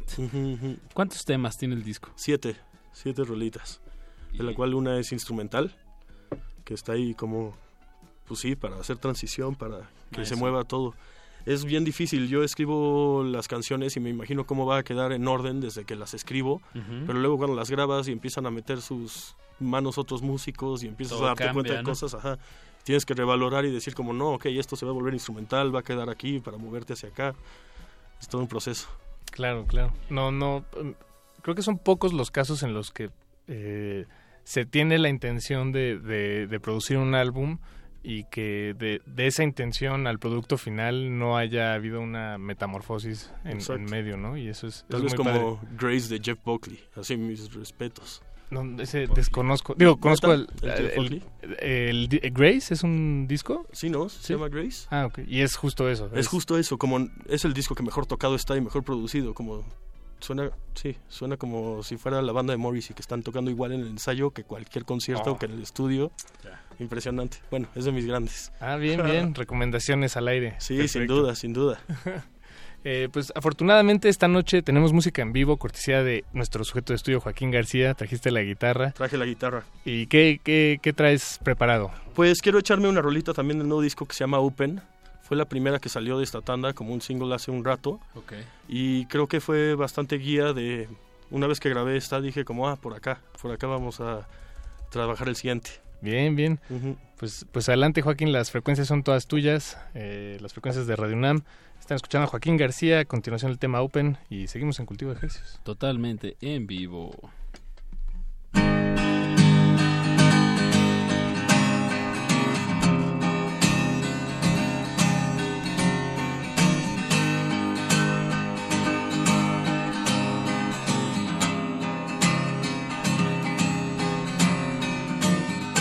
never knew who I was, never knew where I was heading. Start the season strong, I saw straight from the beginning. Wild childhood, a life made still by boredom. And that is all enough to keep one lonesome.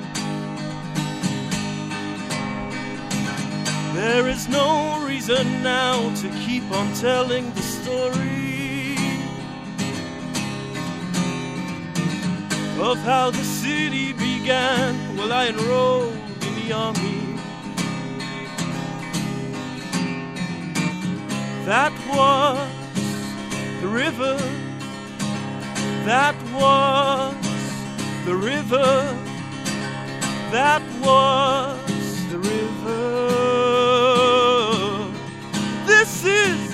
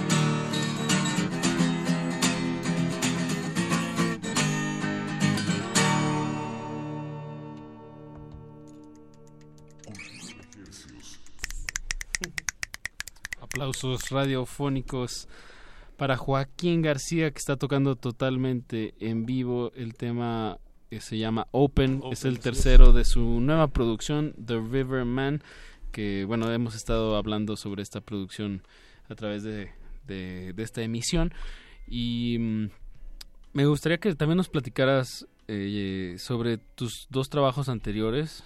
Um, ya nos contaste algo de, de- de esta exploración entre lo rockero o regresar hacia lo íntimo y este balance, pero ta- ta- cuéntanos más sobre, no sé, sobre temáticas en específico.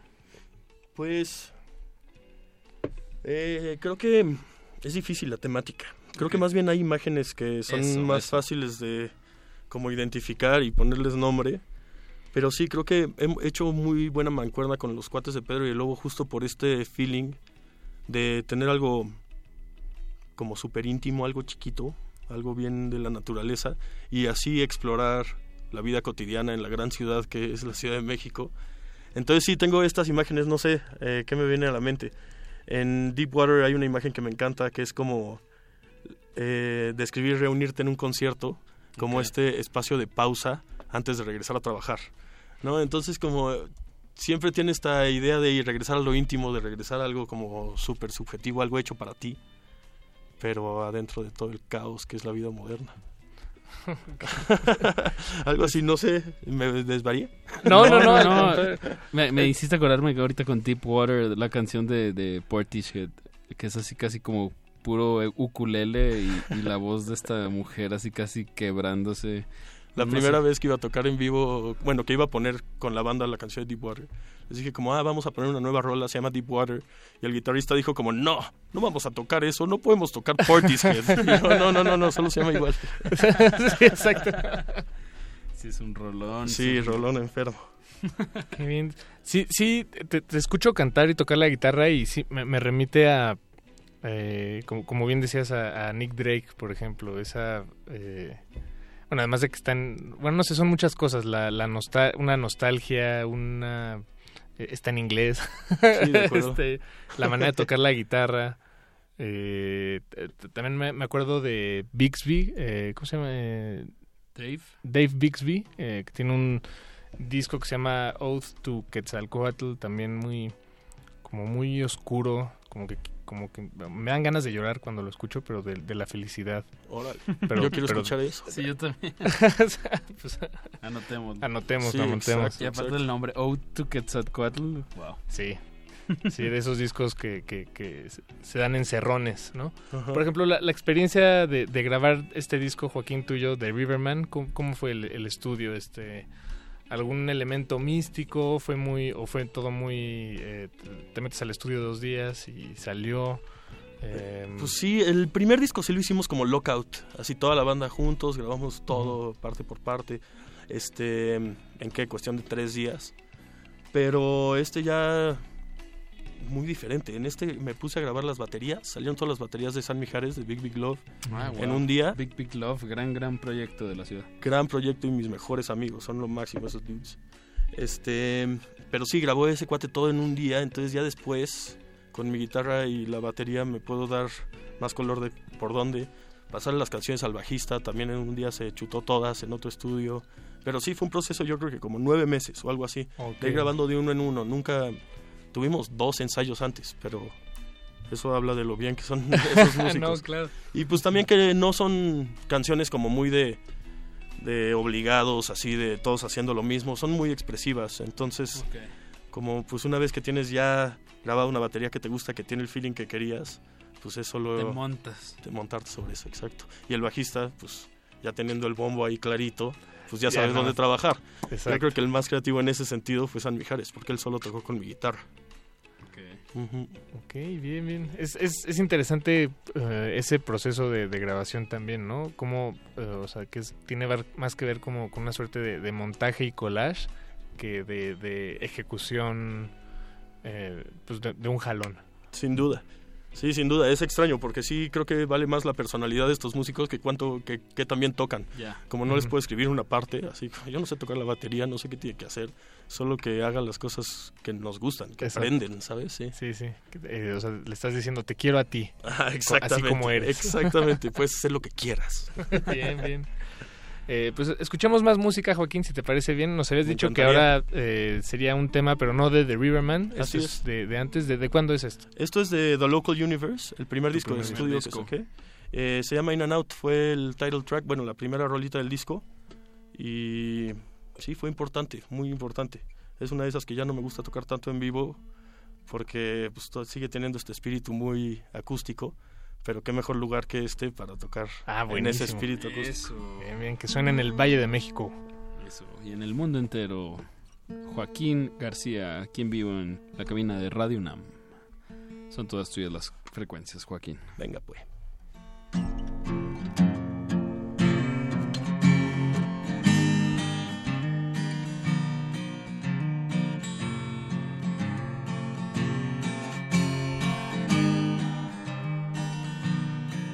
I was born in a town I don't know at all. I really don't know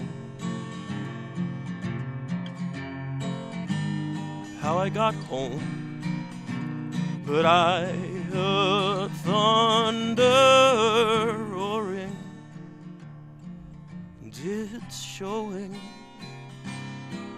We were born in a time too fast to hold.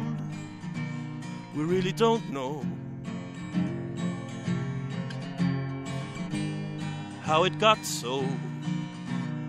We heard thunder roaring, and it's showing if you were aware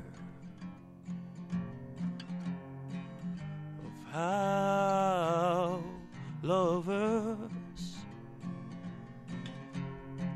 somehow forget the world. Yet see, we'll soon forget you, world. We'll all soon forget this world.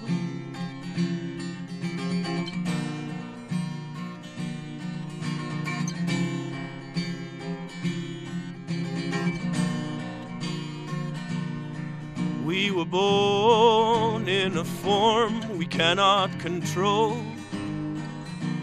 We really don't know.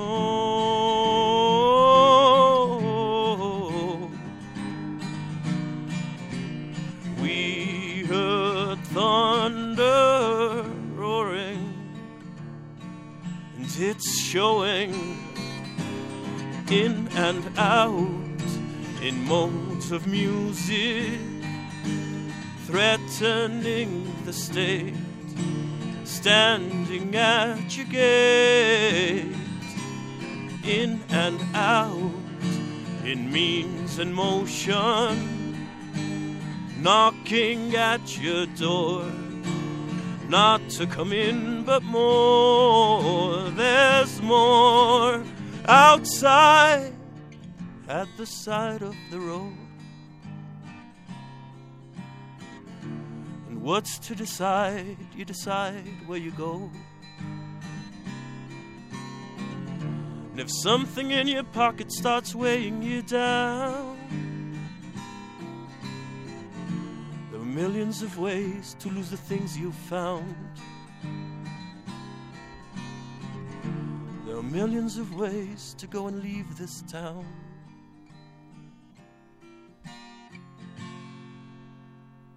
Cultivo de ejercios.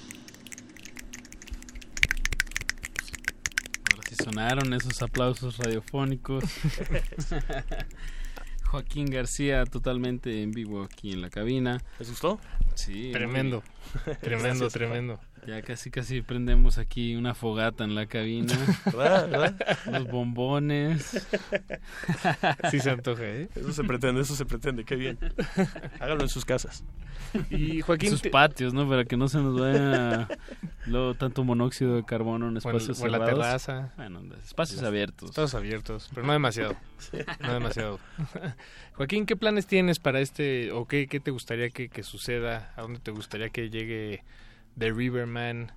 Ya, ya la, la primera parte de la prueba, o bueno, digamos la segunda parte de, de esta prueba, pues ya, ya la realizaste, tienes las canciones, ya lo canalizaste, ya lo sacaste de tu pecho. De acuerdo. Eh, así está bien, quieres este tal vez irte de gira, te- te- te- te- Quiero tocar en vivo lo más posible. Eso sí es sí importante, porque siempre, o sea, de eso se trata. Siempre ha sido lo eh, principal, pero pues siempre he sido un cuate que escoge muy bien sus tocadas y tiene, no sé, de promoción cuando salió el disco pasado, que habrán sido unas 15 fechas, ¿sabes? No mucho, pero muy- no sé, momentos de feeling increíble y todo Sí. lo que quería. Pero creo que sí, como con la banda que traigo ahorita y como estamos, creo que sería un desperdicio no tocar en todos los lugares posibles, irnos a otros países, ¿sabes? Uf, lo que se bien. pueda. Estás, eh, el- eh, ¿Te interesa montarlo entonces en, en vivo con, con los músicos con los que lo grabaste? Claro, Sí. y en eso estamos. Ahora sí que no tenemos fechas programadas, nada anunciable, pero pronto les daremos noticias No, ahí sí, que, se, ya que que las- se invite. las sacamos. Porque sí, está bien chida esta banda. Digo, son integrantes de bandotas, así Rising Sun, los Flamingo Sunset, los Moonatic, Ah, no, Big bueno, Big tú- Love, pura, pura Bien. bandita, pura escena mexicana de calidad. Bien, puro local. Así es. Eso, Joaquín. Y bueno, aparte de en las plataformas digitales, si le ponemos Joaquín García, The Riverman, eh, ¿dónde más te podemos encontrar? Pues en el Facebook pueden buscar Joaquín García Music. En Instagram, Joaquín García TLU, que es como The Local Universe, que así se llama el primer disco.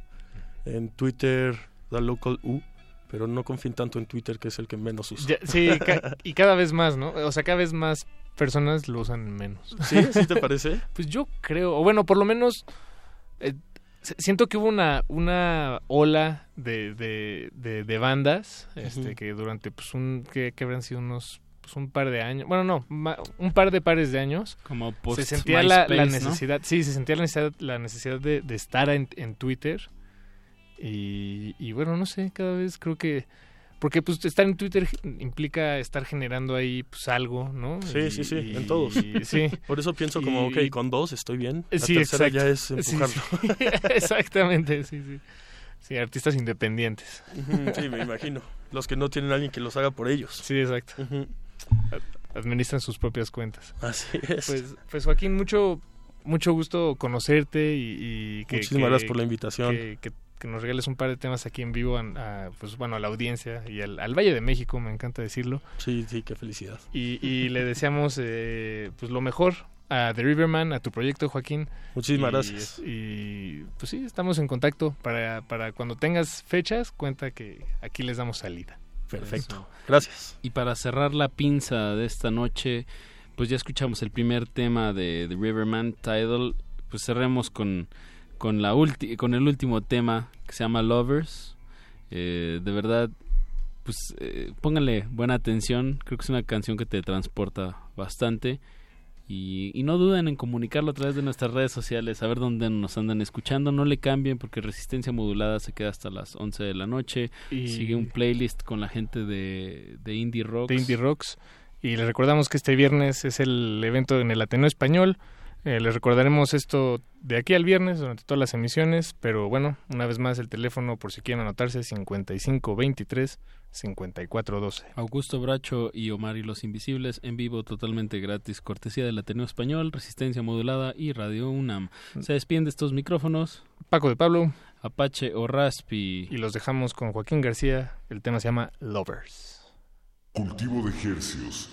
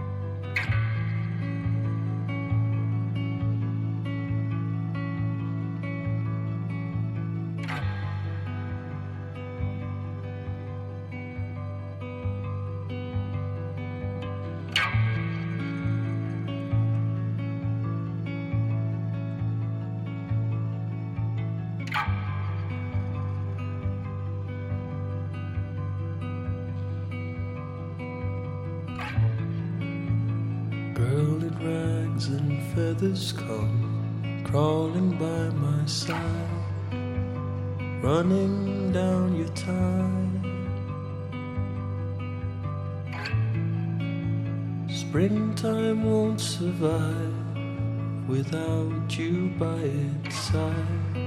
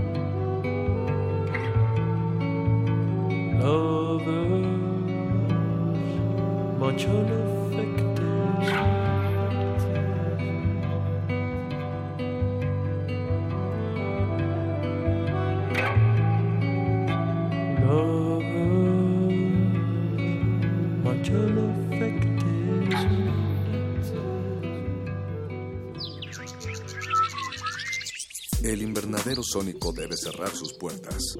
Un procedimiento de rutina. Respira. Vuelve. Cultivo de hercios.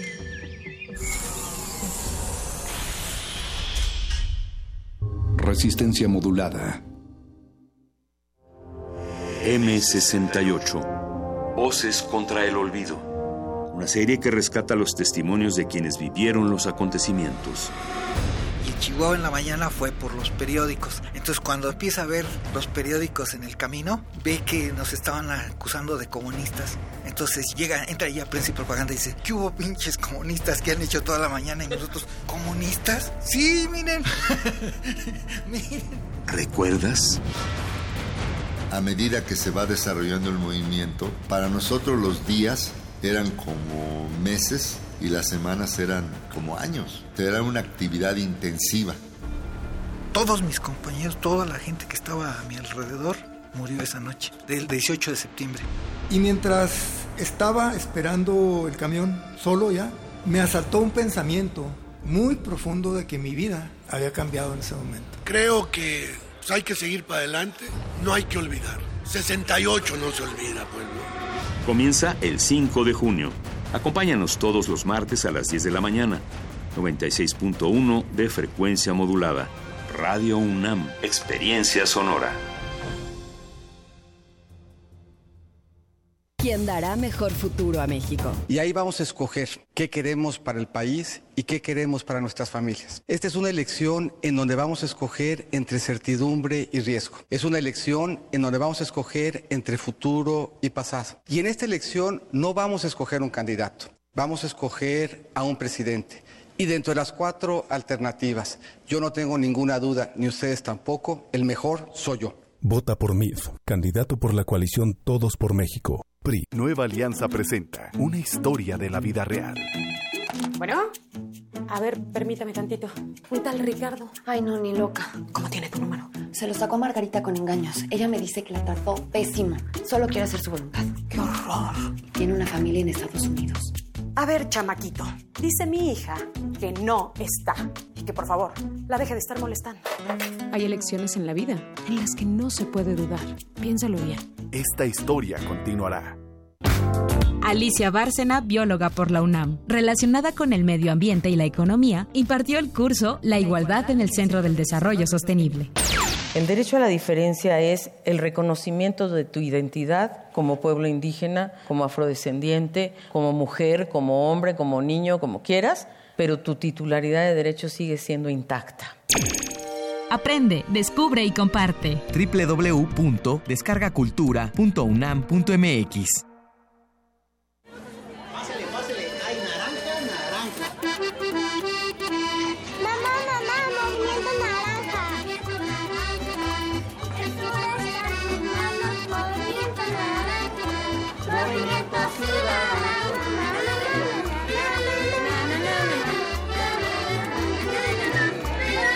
Seguramente conoces la canción. Ahora conoce nuestras propuestas. Candidatos locales. Movimiento Ciudadano. Bueno, ¿y qué hacen aquí? ¿Reciclan la basura o qué? No, no, no, es más que eso. Con la basura producimos electricidad para el alumbrado público. Mira, aquí llegan los camiones a depositar la basura en vez de ir al tiradero. ¿Pero qué? ¿No contaminan más? No, tenemos unos superfiltros. En México se tiran 42 millones de toneladas de basura al año. Por eso el Partido Verde reformará la ley para producir electricidad con la basura. Partido Verde, tu bienestar es nuestro deber. Candidatos a diputados locales del Partido Verde Estado de México. Porque seguimos construyendo igualdad. Sintonízanos en nuestra segunda temporada. Escuchar y escucharnos. El espacio en el que cabemos todas y todos. El espacio para hablar libremente de género. Un programa de Radio UNAM y el Centro de Investigaciones y Estudios de Género. Todos los miércoles a las 10.30 por el 96.1 de FM. Radio UNAM, Experiencia Sonora. Le preguntamos a los mexicanos, ¿quién piensan que ganará el Mundial? España. Francia. Brasil. Alemania. Inglaterra. Argentina. México, México, México, México, México, México. ¿El México que ven los niños?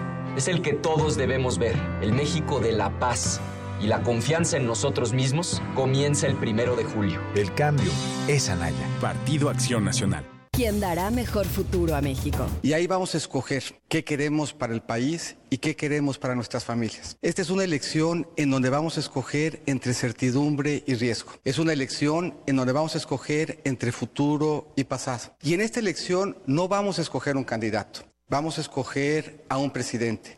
Y dentro de las cuatro alternativas, yo no tengo ninguna duda, ni ustedes tampoco, el mejor soy yo. Vota por MIF, candidato por la coalición Todos por México, PRI. Resistencia modulada.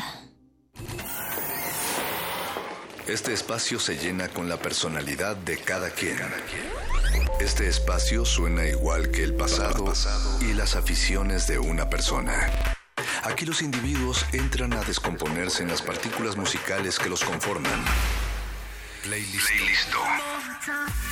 Conciertos unipersonales de amplio formato.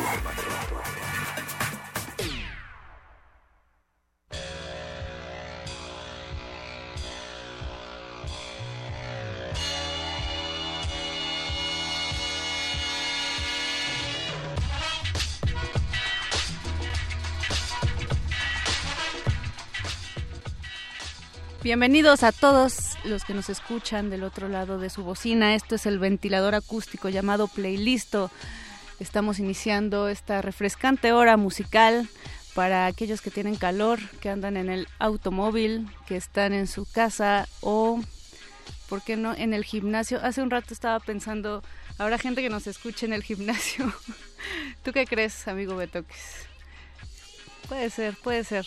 Betoques del otro lado del cristal en esta cabina, en la producción, y el buen don Agustín Mulia, siempre presente, el timón de este barco. Muchas gracias, mi nombre es Mónica Sorrosa y eh, estoy muy contenta de estar platicando esta noche con ustedes, porque tenemos invitado especial como como toda la gente que viene a este playlist, pero esta semana estamos eh, ya por iniciar eso que se va a llamar Semana Indie Rocks y nos acompaña por ello Sergio Pastrana, director comercial de Indie Rocks, precisamente. Muchas gracias, Moni. Sí, muchas gracias por tenerme acá y pues platicaremos de todo lo que concierne a la semana a la semana Indie Rocks que es una es un gran festejo para nosotros.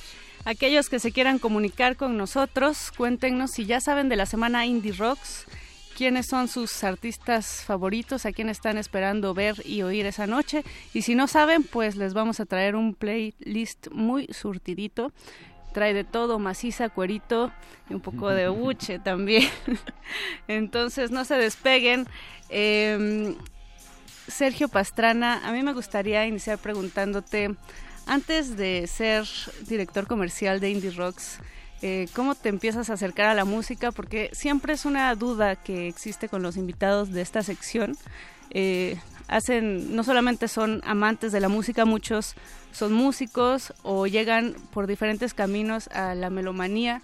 Entonces, pues platícanos, ¿cuál, es, cuál fue tu camino? Pues todo se remonta a casa, como siempre, ¿no? Yo, yo, yo supongo que, que la mayoría de las personas deben tener eh, esa iniciación por sus padres eh, o por los amigos que van frecuentando, pero en mi caso particularmente, pues yo tenía, es bien raro porque yo tenía, eh, veía la, la, colección de discos de mi, de mi papá, que por un lado tenía In Excess, por el otro tenía Credence, por el otro tenía Donna Summer y de pronto también estaba Luis Miguel, ¿no? Entonces era como una cuestión ahí súper rara, eh, una mezcla interesante de, de géneros. Fue siempre más mainstream mi formación musical en casa, pero mm, después justamente creo que entrando ya a la, a la, escuela, por ahí de la secundaria, empiezas a conocer más cosas, los amigos te, te empiezan a mostrar y, y ya en la preparatoria eh, caí más al género, a las cuestiones más independientes, ¿no? Eh, pero pues la vida también da muchísimas vueltas. De pronto conocí a un amigo con el que empecé a hacer cosas ahí en, en, en, en un programa que teníamos que no me acuerdo cuál, el Reason empezamos a hacer cosas y con él compartiendo, más otros amigos, y me empecé a clavar mucho más en la música electrónica. Eh, yo empecé con el trance, por ejemplo, yo era súper fan de Paul Van Dyke, ¿no? Eh, consumía muchísimo el Transport, que la primera edición fue mezclada por Paul Oakenfold. Em, y después, pues de ahí ya realmente no recuerdo cómo fui llegando a otros géneros, ¿no? Em, pero luego con este mismo amigo creamos un blog que se llamaba Shuffle. Luego en mi escuela también tuve algunos programas de radio en línea, ¿no? Eh, la radio siempre es una, buena amiga. Sí, muy padre. Me, gustaba mucho hacerlo. Eh, había uno que se llamaba Pop Killer, justamente porque estaba como en esta etapa rebelde donde el pop no y no sé cuánto. Entonces ahora ya entiendo que los géneros pues, son el gusto de cada quien, ¿no? Y todo tiene, tiene cosas buenas y cosas malas, pero pues es más bien una cuestión subjetiva. Em, y de pronto pues empecé ya a clavarme más. Yo tuve algunos otros trabajos, mucho menos eh, musicales antes de entrar a Indie Rocks. De esos que no nos gustan, pero tenemos que seguir haciéndolos porque nos pues dan, nos dan para para comer, luego para hay luego hay deudas que hay que saldar, entonces bueno, pues ni modo, pero bueno, justo ahora ya hago lo que lo que me gusta. Y sin Cintia Flores, que es la directora editorial de, de la revista, me jaló hace seis años ya, casi seis años y medio a Indie Rocks. Yo entré como, como director, como editor de la revista. Y luego me pasé al lado oscuro, que es ya trabajo con marcas y generar dinero. Eh, y empecé, bueno, a conocer muchísimo más, ¿no? Mi, mi espectro se amplió desde que tuve este blog. Eh, consultando páginas como The Hype Machine y Pitchfork y demás medios, pues empecé como a consumir muchísimos más géneros, más allá de la música electrónica. También tuve un tío que, que, que me pasaba muy buena música. Era la mala influencia. Pues no era tan mala influencia, él vivía en Francia, entonces tenía como cosas muy interesantes. Y luego tuve otro tío que trabajaba en, Taesa, ya, ya lo puedo decir porque ya no existe esa aerolínea, entonces ya no es comercial. Él me trajo un cassette de Ace of Base, por ejemplo, en algún momento de Alemania, ¿no? El, el, el primerito de Ace of Base. Entonces, bueno, se fue nutriendo de muchas cosas. Y finalmente terminé en Indie Rocks y haciendo lo que me gusta, conociendo muchas más bandas, apoyando y demás. Y pues ya, Ahora, platícanos para aquellas orejas despistadas que no tienen muy claro qué es Indie Rocks, a qué se refiere este universo, este multiverso, podría decirlo, ¿no? Porque tiene como eh, de repente el foro, pero también es periodismo digital, entonces... Pues Indie Rocks nació hace 12 años con la idea, la fundó Fernando Fonseca, que él eh, se dedicaba a hacer fiestas, incluso raves hacía. Em, y cuando entró a hacer como cuestiones de rock, se dio cuenta que los medios que existían en ese momento no, no lo apoyaban como promotor para, para poder difundir sus conciertos. Entonces dijo, pues vamos a crear un medio, ¿no? Donde sí haya eh, este apoyo a las bandas independientes y tal. Pues nació la revista, que hoy lamentablemente ya no existe porque los, los, pues, los mundos han cambiado, ¿no? Más bien la era digital llegó para quedarse y apropiarse con todo. Entonces nuestra revista impresa, que llegó al número 100 y a partir de ahí pues terminó su ciclo, eh, ya no existe, pero así fue como empezó Indie Rocks y obviamente em, siempre acompañada de la plataforma digital. Em, con sus respectivas redes sociales. Hoy el, medio como tal se compone de un pequeño formato impreso que se llama Indie Rocks Pocket, que es gratuito y que se reparte en varios puntos de la Ciudad de México, nada más. Em, el sitio que es indierocks.mx, más las redes sociales, Facebook, Twitter, Instagram principalmente. Obviamente nuestro canal de Spotify y tenemos un canal de YouTube donde generamos mucho contenido audiovisual. Tenemos un estudio de grabación también, donde hacemos sesiones con diferentes bandas que se llaman Jamming. Ya llevamos 60 de esas sesiones con bandas como Bomba Estéreo, Messi Perinel, Columpio Asesino, eh, muchas de las nacionales están, estaba Polo, Torreblanca, eh, bueno, muchísimas, ¿no? Talento eh, mexicano. Talento mexicano, porque Indie Rock siempre ha apoyado al talento emergente, ¿no? Y lo nacional, evidentemente. Em, y bueno, una vez teniendo el medio y el posicionamiento, mm, pues nació la idea de, bueno, ya, ya, estamos apoyando hacia las bandas, pues ¿dónde ahora hay que ponerlas a tocar, ¿no? Eh, y salió la oportunidad de, conseguir el foro, el local donde está el foro Indie Rocks, que es en Zacatecas 39, en la colonia Roma.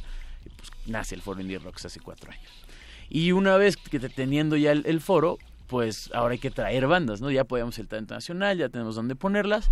Pues ahora construimos Major Tom, que es la promotora de conciertos, con la cual pues trabajamos principalmente con bandas internacionales.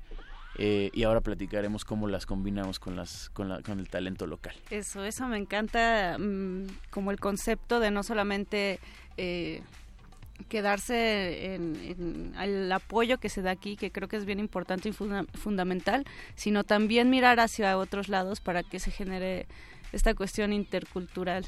¿No? ¿Qué te parece si empezamos a disfrutar de este playlist que nos prepararon?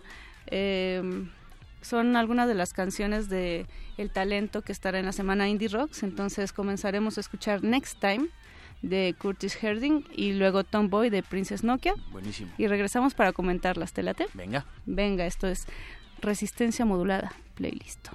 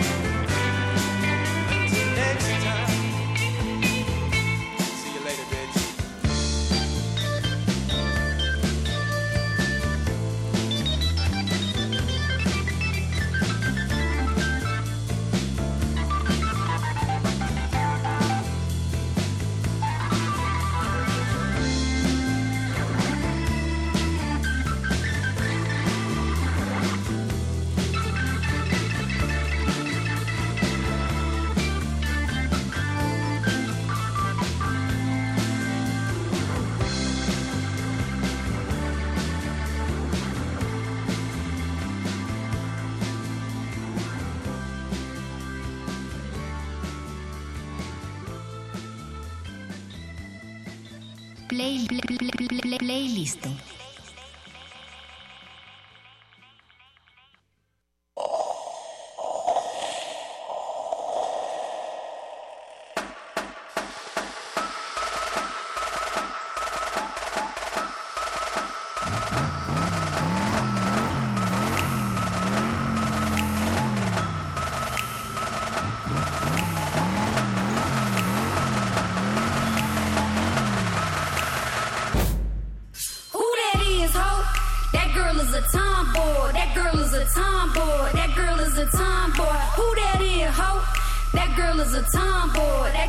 A tomboy.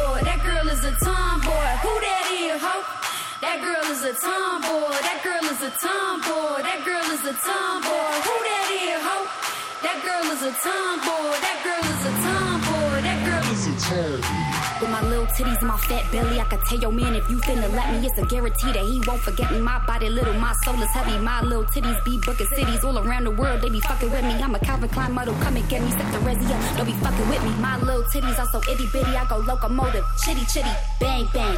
Gold hoops and that name chain. Ten boots are like four rings. Missy Elliott can't stand the rain. You lanes playing the same games. Titties not so damn pretty. Staircase in a crack Philly. Little titties in a fat kitty. Big pants and some stuffed shoes. Bow bow. Blues clues. With my little titties and my fat belly. My little titties and my fat belly. My little titties and my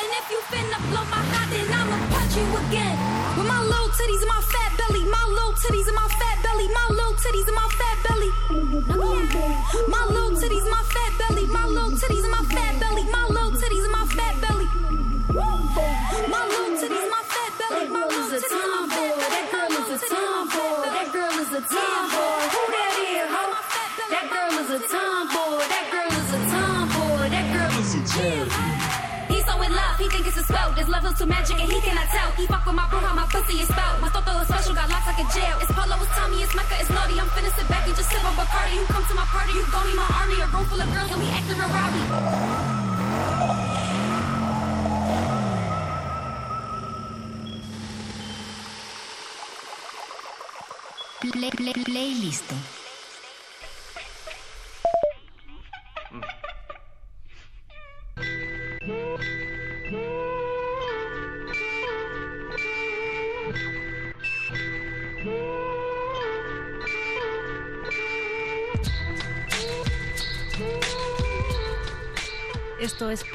De resistencia modulada. Estamos platicando con Sergio Pastrana, director comercial de Indie Rocks, acerca de esta semana tan especial que ya se acerca. Es del 4 al 9 de junio, Sergio. O sea, ya estamos a nada. Del 4 al 10, Al porque 10. sí son los 7 días de la semana, Ah, sí, completitos, se- completitos. Se, le avientan la fiesta de, de todos esos días. Está, está pesado, es difícil hacer tantos conciertos seguidos. Sí, es complicado y requiere una logística y un equipo que trabaje arduo y muchos meses de anticipación.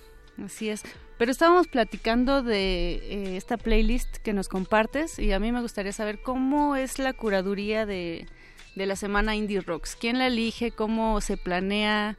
Y finalmente, ¿cómo llegan a, a estos acuerdos con los músicos? Pues lo primordial es el input de la par- del área editorial, ¿no? De la revista, que ellos nos dicen eh, cómo está reaccionando el público ante ciertos proyectos eh, actuales eh, o, o que no son tan actuales. Por ejemplo, tenemos, tuvimos el año pasado a Chivo Mato, que sí tenía un nuevo Así disco, es. pero que pues ya es una banda que tiene una trayectoria muchísimo, muchísimo más larga y que no había sacado nada en un, en un buen rato.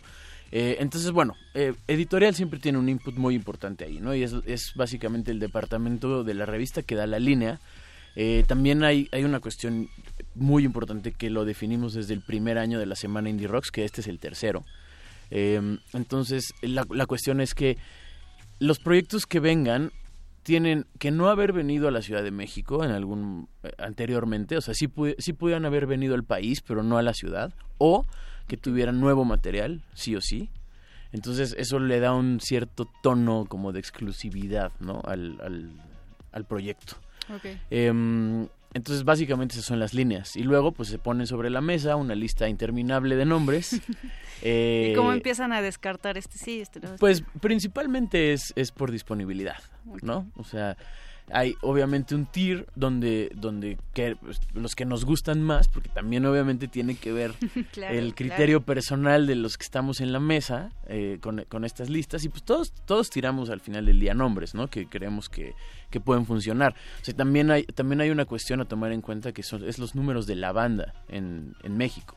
O sea, tanto los sencillitos como que te metes a Spotify y ves si la Ciudad de México es la posición número 1, 2, 3, 4 o 5, ¿no? O, no aparece en los cinco primeros. Como ahí tenemos hay un programita interesante que nos compila eh, la cantidad de plays que tienen en YouTube en México o cómo los están escuchando en otras plataformas digitales, la cantidad de likes en Facebook, en Twitter, en Instagram, o sea, todo ese tipo, ese- esa numeralia también nos, Esa nos lleva. investigación, ¿no? Ya más allá del, del gusto de cada quien, también es profundizar un poco en, eh, digamos, el comercio de música, el consumo de música en, en la Ciudad de México. Claro, porque si bien eh, el, eh, el proyecto pues pretende dar un abanico importante, o sea, o di- un abanico de posibilidades en términos de género y de curaduría, pues también es un negocio, ¿no? O sea, Así porque no, no, no vivimos... A veces le tene- cuando se trata de música y de arte en general se le tiene medio hay un estigma raro cuando se dice negocio, ¿no? Como que hay un rechazo y la realidad es que uno sí le gustaría este salir del capitalismo y, y vivir de otras formas, quizá, hablando de manera ya muy punk. Pero la verdad es que también está padre de, de vivir de, de lo que haces, ¿no? Y de lo que te gusta hacer. Y para hacerlo, pues tienes que hacer ciertos, ciertos negocios, ciertas mancuernas con, Pues mira, Moni, yo lo pongo bien sencillo. O sea, fue- yo he estado rodeado de, de- o sea, de músicos en los últimos años, amigos, ¿no? Pareja, tal. Y te puedo decir que ellos también tienen que comer, ¿no? Claro. Eh, si, si ellos hacen música es porque les gusta, obviamente, tienen que transmitir algo, pero al final del día hacen la música para que alguien la escuche. Y si alguien la escucha, pues la consume. Y si alguien la consume, pues paga por ir a sus shows y eso permite que los músicos pues tengan dinero para seguir haciendo música, ¿no? Es un círculo muy interesante, eh, pero bueno, pues para que los músicos hagan música tienen que comer y para comer tienen que ganar dinero. Entonces ya nada más por ese solo hecho, la música es un negocio. Y hay ciertos, digamos, eh, eslabones que tienen todo que ver en, este circuito que mencionas, Sergio, que me refiero al periodismo musical, me refiero también a los espacios, que es lo que intenta Indie Rocks, ¿no? Generar públicos y no ser hermético también a, a, a decir esto es indie, esto no es indie, es decir, como abrir posibilidades, digámoslo así. Sí, hemos tenido esta discusión y esta plática de lo indie N cantidad de veces. Es que tienen el nombre, ¿no? Sí. Entonces no puede No. no, existir. Y en, el, y en el nombre llevamos la, la- la penitencia también, porque mucha gente ha pensado que es una revista de rock, ¿no? O sea, que es un medio de rock nada más, y no. Eh, el indie se refiere pues a un modo de vida. El in- in- ser indie no es un género, el indie no es un género, porque hay pop independiente, hay rock independiente, hay música electrónica independiente, ¿no? O sea, eh, para mí el indie es una forma de hacer las cosas, que los músicos puedan automanallarse, autobuquearse, autoproducirse, auto... eso es ser independiente, no es un género, es una forma de hacer. Entonces, eso es algo que vale la pena creo que puntualizar. Bueno, esa es mi perspectiva. Eh, y sí, eh, tratamos, obviamente como medio necesitamos una línea editorial, porque no puede estar todo ahí metido, ¿no? Y si hay, y si hay unos parámetros y hay unos límites dentro de lo que publicamos y, de- a lo que apoyamos o no. Pero sí tratamos de ser muy diversos, ¿no? Y, y sobre todo de, de encontrar proyectos que realmente sumen a la industria y que realmente estén trabajando, porque muchos proyectos nacen, se hypean, hacen dos canciones y se van al diablo, ¿no? Eh, nosotros sí tratamos de apoyar a quienes vemos que tienen un futuro, que han grabado, que han estado trabajando realmente por su música y cuente en la ciudad y en México en general, pero también muchas veces eh, no depende tanto de, que no haya talento, sino de que no haya apoyo, ¿no? Y no se generan pues justamente lo que hace Indie Rocks, que genera públicos, genera espacios, genera periodismo musical. Entonces creo que sí hay un debate importante, ahorita que estamos hablando de debates, que está tan de moda el debate, eh, hablar de, políticas culturales y, de music business, si quieres ponerlo así, ¿no? Sí, eso es un tema en boga. Eh, afortunadamente, con el paso de los años hemos aprendido mucho al respecto y lo que bien decías, ¿no? Este, este cliché que hay de que la música no puede ser un negocio y cómo se ve eh, cuando se relaciona, no sé, con marcas, por ejemplo. Esa es mi parte, ¿no? Esa es a lo que yo me dedico en la empresa. Eh, es, es, el trato con patrocinadores, es el trato con, con las marcas y con quien da el dinero para que por lo menos la semana Indie Rock se pueda hacer. La semana hay muchos otros conciertos eh, y festivales y, tal se pueden hacer gracias a que hay patrocinadores, por ejemplo, porque la gente no sabe lo que hay detrás y el esfuerzo y la cantidad de inversión económica que implica hacer un concierto, ¿no? Em, pero bueno, volviendo al, tema de, de mm, del debate, pues es súper importante abrirse, ¿no? Es súper importante trabajar en equipo, es súper importante conocer a todos los actores de la industria porque estamos hablando, sí, en mi caso, pues yo directamente con marcas, que es, es un actor sumamente importante. Pero como bien lo dices, los medios que hacen o no hacen periodismo, porque también eso es debatible, ¿no? En algunos en algunos medios está el circuito de venues de la ciudad y del país, está los promotores, porque también hay una cantidad muy importante, muy grande de promotores en este país haciendo muchísimas cosas y no sé, lo podemos ver con la oferta que hay de conciertos ¿no? y de música en vivo. Eh, están los mismos músicos, claro. ¿no? Y los productores, y, o sea, hay, hay una industria fuerte, ¿no? Y sabes que también está, eh, Sergio, está el público. El público es fundamental, obviamente. A veces, eh, platicando en este mismo espacio con, con otros medios aliados, con otros músicos, nos damos cuenta que cada vez es un público con más hambre de música que los nuevos entre comillas, nuevos eh, medios digitales han abierto muchas posibilidades y que también tiene que volverse un público crítico, ¿no? Un público que exija y un público que también, eh, pues de alguna u otra manera pida precios justos, espacios justos y, y digamos, músicos de calidad en el tiempo que son, ¿no? 20 años después. Claro. sí, bueno, el, público, al público le debemos todo, ¿no? Tanto los medios como los músicos, como los, los promotores, los espacios. Em, sin embargo, pues también es complicado en un país donde los géneros que nosotros manejamos, por lo menos, pues parecen ser como muy grandes, pero en realidad es un nicho, ¿no? O sea, seamos realistas, aquí quien llena auditorios nacionales pues es Hash, ¿no? El Sol. O sea, es el Sol, es, o sea, sí, y la, y la regional mexicana, este género que básicamente es banda, ¿no? Eh, pues es, es, la música que si tú lo ves en, en, las, en las métricas de Spotify es lo que más se escucha. Claro. Es ese tipo de, de cosas, o los revivals de, de cosas del pop de los noventas, ¿no? Eso es lo que jala masas realmente. Nosotros sí seguimos siendo un nicho. O sea, sí tenemos un público que cada vez digiere de forma distinta las cosas, pero es un público muy pequeño, dada la cantidad, o sea, comparada con la cantidad de gente que hay en este país. Pues Sergio Pastrana, director comercial de Indie Rocks, eh, vamos a seguir con más música. Te late si ponemos ahora a Deerhoff y a Antibalas, grupazo que van a traer para esta semana eh, indie rocks y regresamos y ahora sí platicamos de las canciones porque se nos fue hace rato. Esto es playlist de resistencia modulada.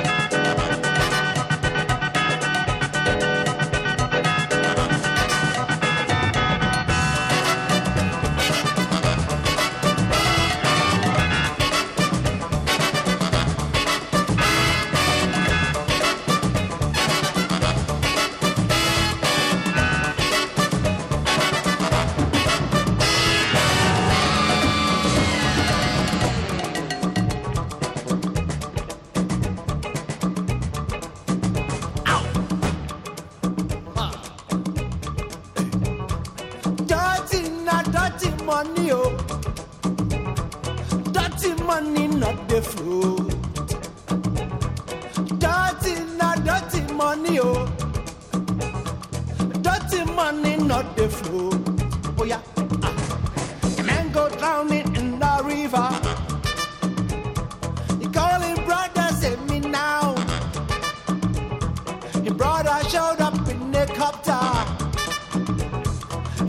Him going where not the flow. Eh, Dirty, not dirty money, oh. Dirty money, not the flow. Dirty, not dirty money, oh. Dirty money, not the flow.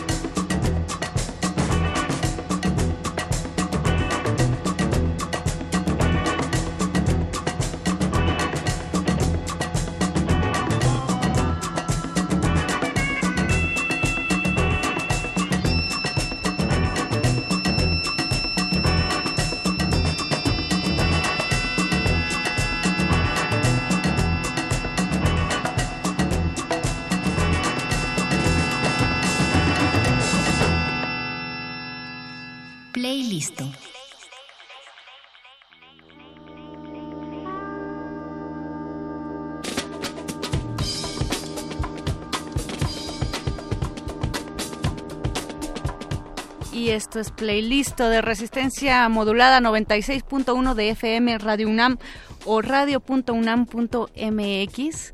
Así es, estamos platicando con Sergio Pastrana, director comercial de Indie Rocks.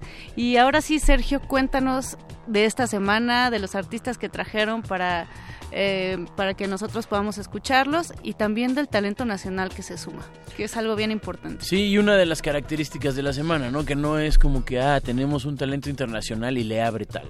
Lo, lo- lo queremos ver como que son combos que se complementan, ¿no? Son, son una especie de tándem musical. Además que hacen un buen maridaje, ¿no? Se nota que, que buscaron así la banda para, para Sí, complementar. sí, es la idea. Y si bien eh, tal vez los proyectos, los proyectos nacionales o locales eh, no tienen tanta presencia o no son tan mediáticos aún, pues de eso se trata, ¿no? De que puedan salir.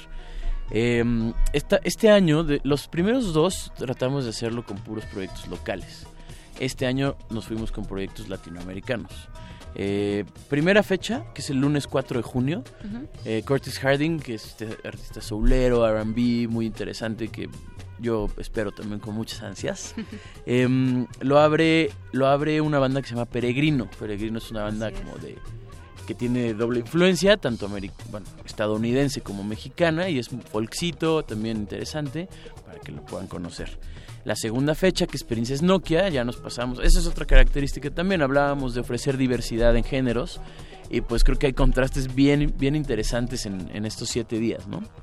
Eh, pasamos del RB, soul y el funk abajo con, con, con Peregrino al trap y al rap y a lo millennial y a lo más explícito con Princess Nokia, ¿no?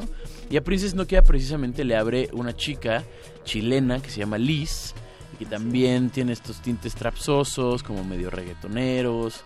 eh, está súper interesante. Eso es el martes 5 de junio. Luego el miércoles 6 tenemos a Deerhoof, que es más experimentaloso, que tiene una cantante japonesa eh, y suena, suena también más interesante, es un poquito más clavado, sí, pero, pero también quien, quien conoce de este tipo de música seguramente lo va a disfrutar. Y a Deerhoof le abre Entre Desiertos, que es una banda de Tijuana, que también vale muchísimo la pena escuchar, ¿no? Eh, y luego el jueves, que, tiene- que viene Antibalas, que es la banda que acabamos de escuchar con Dirty Money, esta rola, que es creo que un clasiquito. Sí. Eh, tenemos a Bachamata, que ahí sí macha perfectamente los ritmos, ¿no? Bachamata pues, es igual afro, afrobeat, funk, jazz, dub, toda esta mezcla interesante con, con metales y con mucho con mucho baile y mucha, mucha alegría, pues también Bachamata que saca de la Ciudad de México. Eh, para el viernes que, que tenemos a Place to Bury Strangers, es otro trío de la Ciudad de México que se llama Sadfields, un poquito también más oscurón. Y cerramos los, los conciertos en vivo el sábado 9 con Soula Jesus, que es una chica que tiene ascendencia rusa y un poco eslovena. Y le abre un proyecto también que va muy de la mano, que se llama Moy, es René Moy, que creo que es también vieja conocida y pues, yo me atrevo a decir que también una de las mejores voces que tenemos en este país, eh, con una onda ya muchísimo más darky, ¿no? pero con, que, va, que promete una experiencia vocal tanto de Soula Jesus como de René, impresionante, ¿no? O sea, cerramos sí con algo tal vez más contemplativo, como más de, de poner atención, pero de una altísima calidad. Sí, de verdad que esta semana eh, Indie Rocks se, se- se saltaron la barda, Sergio. Muchas gracias. ¿Y qué, a, a quién te emociona a ti ver de esta semana en especial? Digamos, ya sé que vas sí. a decir que todos. No, no, no. Obviamente no, no. Todos tenemos nuestros favoritos, ¿no? Así es.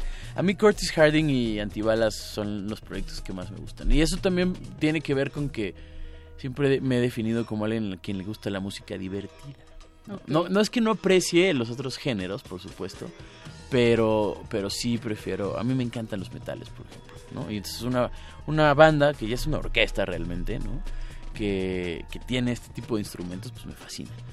Y pues no se diga también el pasado de Antibalas, ¿no? Que es Felacuti, básicamente. Es. Entonces, creo que promete muchísimo esa noche. De verdad va a ser Mucha explosiva. Ese es el jueves. me Ese es el ¿no? jueves, justamente. Pues Sergio, sigamos con este playlist eh, que ya va cerrando, pero nos falta escuchar a Place to Bury Strangers y a Sola Jesus, que también nos acabas de presumir. ¿Te parece si le damos? No sin antes mandar un saludo a arroba Pablo Extinto, que eh, pues dice llegando a casa y prendiendo la radio virtual, suena R modulada con su playlist. Tomboy dice esa canción pegajosa, se pega a mí como el sudor de esta temporada de calor.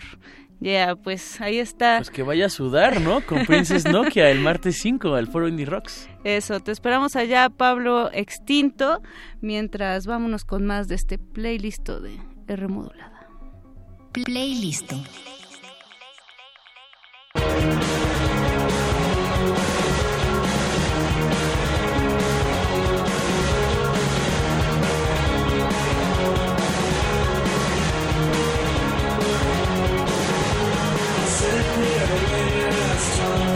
Hallelujah.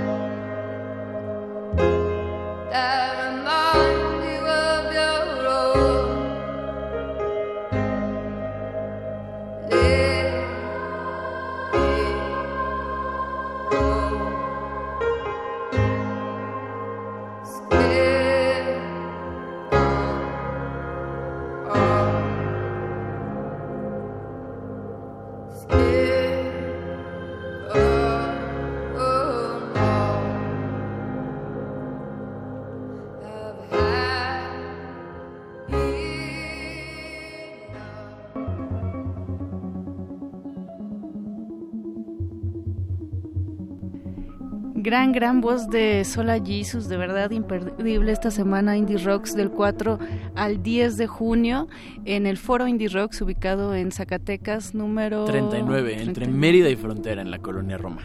Así es, Sergio, eh, dinos dónde podemos conseguir eh, boletos para esta semana.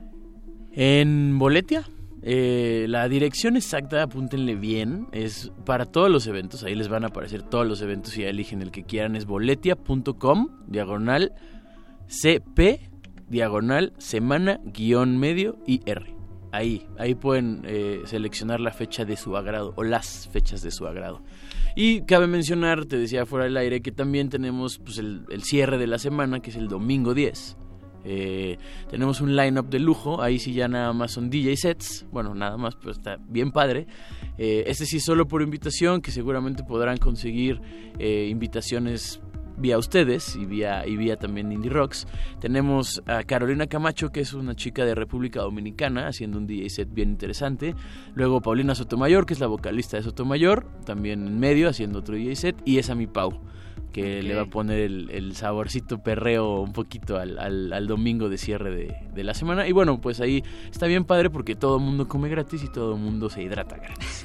Entonces... y puro Gear Power para el cierre. Sí, está padrísimo. Eso me entusiasma. Nos encanta. Entonces, tres DJs bien interesantes que, que pues podrán ahí escuchar si se ganan sus accesos.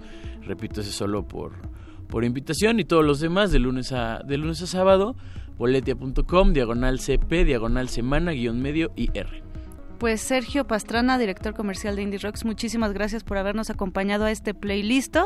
Eh, les recordamos que el hashtag de esta semana es semana IR para toda la información. También estén pendientes a nuestras redes y a nuestra programación para pues buscar sorpresitas que sorpresitas, les porque aquí si están pendientes se pueden ganar algunas entradas, ¿no? Eso. Pues eh, agradezco también en la producción a Betoques, siempre presente esa playera rifa Beto, playera de Fania All Stars. Ahora en los controles se encuentra José de Jesús Silva, muchas gracias Chucho. Y les recordamos que el día de mañana se llevará a cabo en la sala Carlos Chávez el debate entre representantes de cultura de los candidatos a la presidencia organizado por la UNAM titulado Encuentro por la Cultura, por lo cual eh, estas frecuencias de Radio UNAM se enlazarán con las de TV UNAM de las 20 a las 22 horas. Así es que nosotros vamos un poquito recorriéndonos en el tiempo, como bien nos gusta viajar, pero seguiremos presentes. Entonces no se pierdan resistencia modulada el día de mañana. Échenle oreja al debate y yo me despido. Mi nombre es Mónica Sorrosa. Muchas gracias.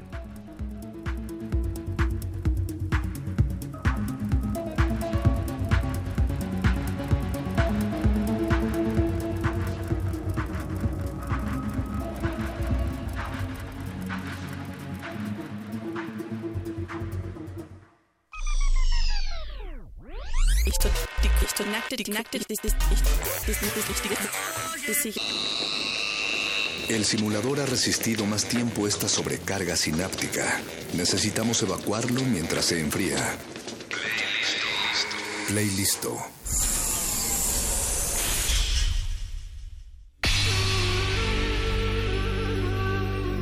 Por siglos nos hemos hecho escuchar. Nacimos como parte de esa inmensa mayoría. Hablar, Escuchar. debatir, proponer, cuestionar. Está en nuestra naturaleza. Seamos instrumentos de conciencia de nuestro pueblo. Usamos el sonido porque atraviesa obstáculos. Muros, fronteras. Nosotros somos la resistencia.